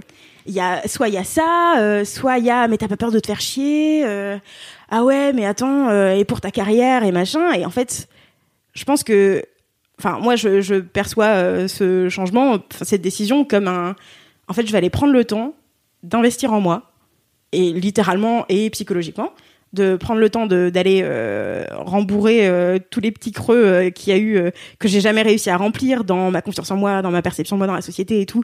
Tous ces petits trucs que moi j'ai grandi ben j'étais un gruyère j'étais un gruyère et ça tenait un peu mais c'était un peu mou parce que j'avais pas une confiance de ouf et j'ai été beaucoup ben je me suis un peu fait taper dessus par la vie quoi quand j'étais petite. Et et je pense qu'il faut que j'aille remplir un peu tous ces trous et que je crée une base plus stable pour ensuite pouvoir partir. Et donc voilà je vais je vais probablement ouvrir une chaîne YouTube euh, je sais pas euh, ce que je vais faire dessus en fait parce que c'est tout le plan c'est de pas Ce savoir sera mon gros kiff direct, même s'il y a pas de vidéo. c'est ça. Je suis, je, pour l'instant, la seule vidéo que je suis sûre de faire, c'est que j'ai vraiment envie de filmer ma grand-mère. Mais je vais faire à bouffer, je pense. Mais, tu- mais en fait, sinon, j'en sais rien, quoi. Et et c'est pas, ça me, et ça me fait pas peur. Et ça, c'est un luxe que je suis en train de m'offrir qui, qui, j'espère, sera, euh, enfin, je vois ça comme le premier investissement de ma vie, quoi. Et, euh, et j'ai hâte. Et en même temps, bah, ça fait peur quand même de partir et de quitter tous les gens qu'on aime et, euh, et de plus les avoir euh, tout le temps en mode ah, vas-y, on va boire un coup, midi. Et, et ça va faire bizarre et je suis un peu triste quand même parce qu'il y a plein de gens que j'aime à Paris et tout. Mais voilà, je suis très contente. Et, et abonnez-vous à ma chaîne YouTube sur laquelle il y aura aucune vidéo. Bah oui, donne ton Insta et tout. quoi. Ah oui, alors sur Instagram, je suis Doro du 68. Euh, je suis encore en débat avec moi-même. J'ai très envie d'appeler ma chaîne comme ça. Alix a raison euh, de dire que si vous me cherchez, vous allez pas taper Doro du 68. Once again, Dorothée Bichi, c'est un très bon nom Mais de c'est pas Bichi, putain Mais ça marche C'est un, un pseuonyme, mais juste un peu, juste. euh, Non, mais je vais, je vais porter mes couilles et je vais m'appeler Dorothée Biéchi, comme une adulte. Allez Euh, voilà, Dorothée, D-O-R-O-T-H-E-E, B-I-E-C-H-Y. Vous me verrez, je ferai peut-être que euh, une fois que j'aurai une caméra. Ouais là là, c'est dans longtemps. Hein. Une fois que j'aurai une caméra et un ordinateur de montage, chose que je ne possède actuellement pas parce que j'ai fait tout mon travail chez Mad et que le soir je faisais pas de vidéo pour moi. Ben quand j'aurai tout ça, ben je vous ferai des vidéos.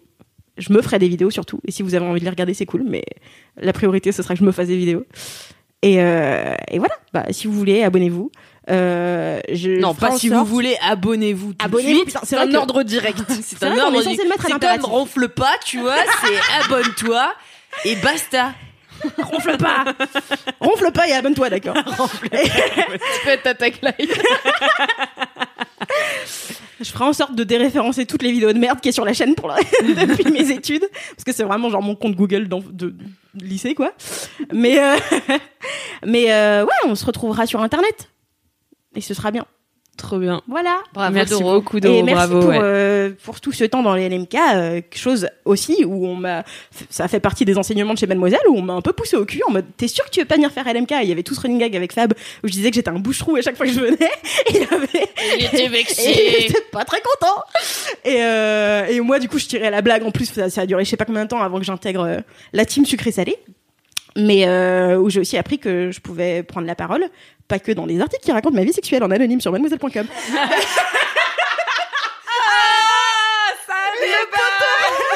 Le poteau Et euh, quand Mimi dit que c'est pas elle, faut la croire, d'accord sais que l'autre jour sur Insta, j'ai fait Ask Me a Question, là, pendant mes vacances. Je sais pas, on avait une heure de route, je me suis dit, je vais faire ça. Et il y a quelqu'un qui m'a demandé, en vrai, combien de pourcentage des articles de José l'Obsédé sont de toi Et j'étais là, non, mais ça va, j'ai pas fait 75% de la rubrique non plus. Il y en a, pas un ni deux, il y en a quelques-uns, mais je sais que tu as aussi euh, alimenté cette belle rubrique de Mademoiselle. Oui, j'ai donné de moi-même. Et euh, oui, et ce genre de truc, je pensais que euh, ça servait à rien que je prenne la parole parce que je suis une personne de l'ombre cachée derrière la caméra. En fait, il y a que les LM Crado qui me connaissent. Enfin, je suis hyper discrète dans les vidéos, ça fait partie du travail. Et euh, Ça fait partie de la façon dont tu as décidé de faire ton travail. Genre, Bah. bien sûr, si tu filmes une vidéo d'Élise, a priori, t'es derrière la caméra et tu vas pas venir euh, faire des proutes devant la caméra à côté d'elle. Mais J'ai par créé la exemple, choucroute, hein, tu vois. dans le vlog, personne t'a obligé à te cutter. Ça fait pas partie de ton- Non, mais ta mission de te cutter du vlog. Mais ça reste pas euh, ça a pas été dans mes ambitions et dans ma vision du métier euh, chez Mademoiselle. Pour moi c'était euh, c'est une fourmi de talent. On va faire en sorte de les mettre à l'aise et de les mettre en avant le mieux possible euh, de créer du contenu pour euh, pour Mad et faire en sorte de faire un truc cool quoi de continuer cette cette lancée. Et pour moi ben je pouvais enfin c'était pas, pas compatible. Le fait de moi me mettre en avant et de en même temps ben dédier mon énergie à faire en sorte que la rubrique marche que euh, que euh, les gens soient à l'aise et tout. Et euh, alors que du coup là je vais avoir le temps de me regarder dans les yeux et de faire des trucs donc euh, mais c'est je pense que sans sans LMK et sans euh, mes articles de con euh, que j'ai écrits quand même le premier c'est moi qui raconte une soirée à Mimi sur un canapé et elle qui tape et ça devient un article sur ma vie. Moi, j'imagine.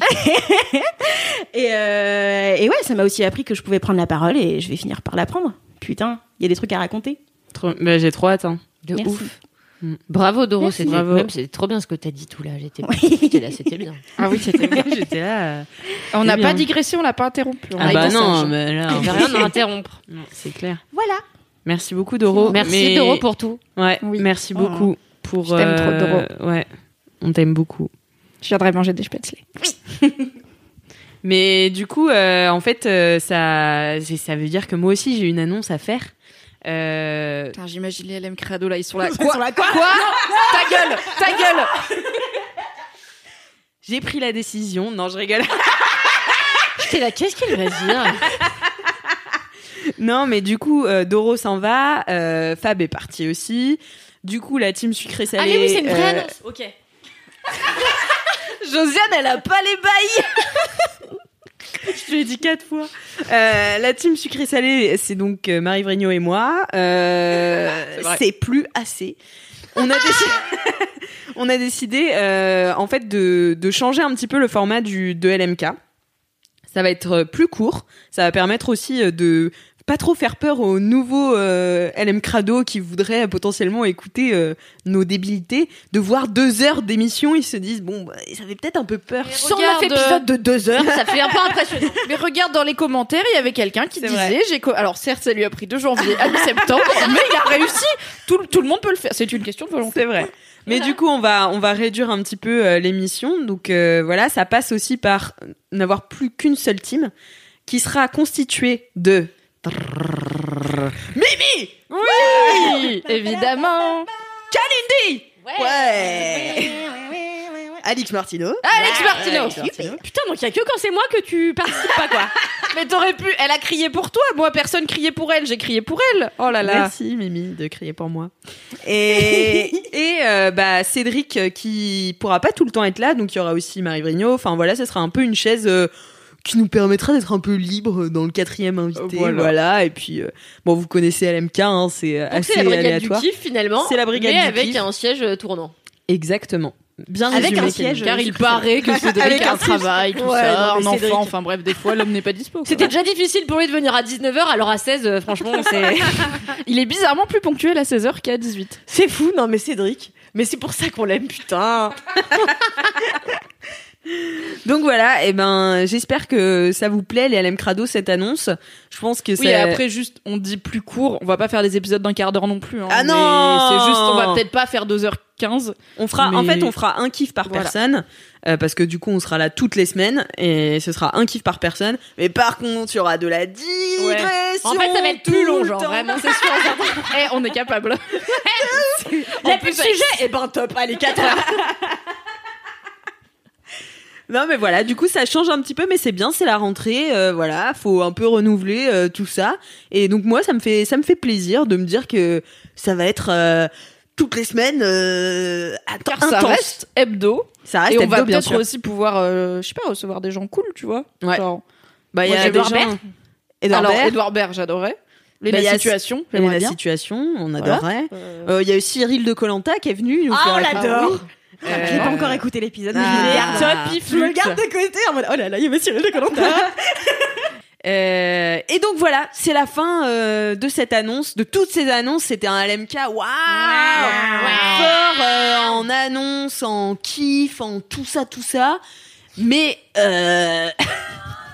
quoi, t'as quoi? Arrête de te moquer de moi. Elle est folle du cul. on est zinzou, hein, on est zinzou aujourd'hui.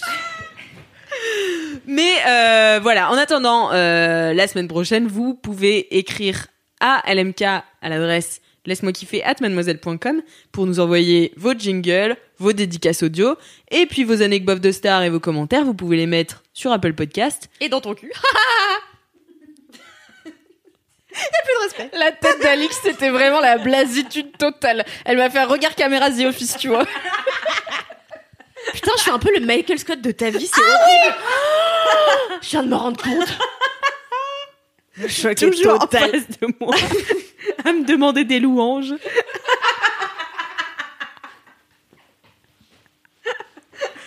Une dynamique très saine. Mais non, bien sûr, t'es bien mieux que Michael Scott.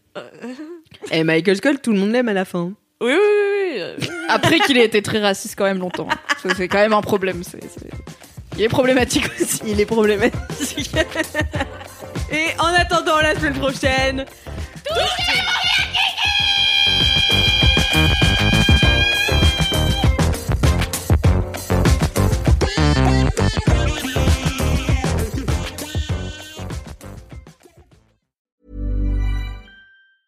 Even when we're on a budget, we still deserve nice things.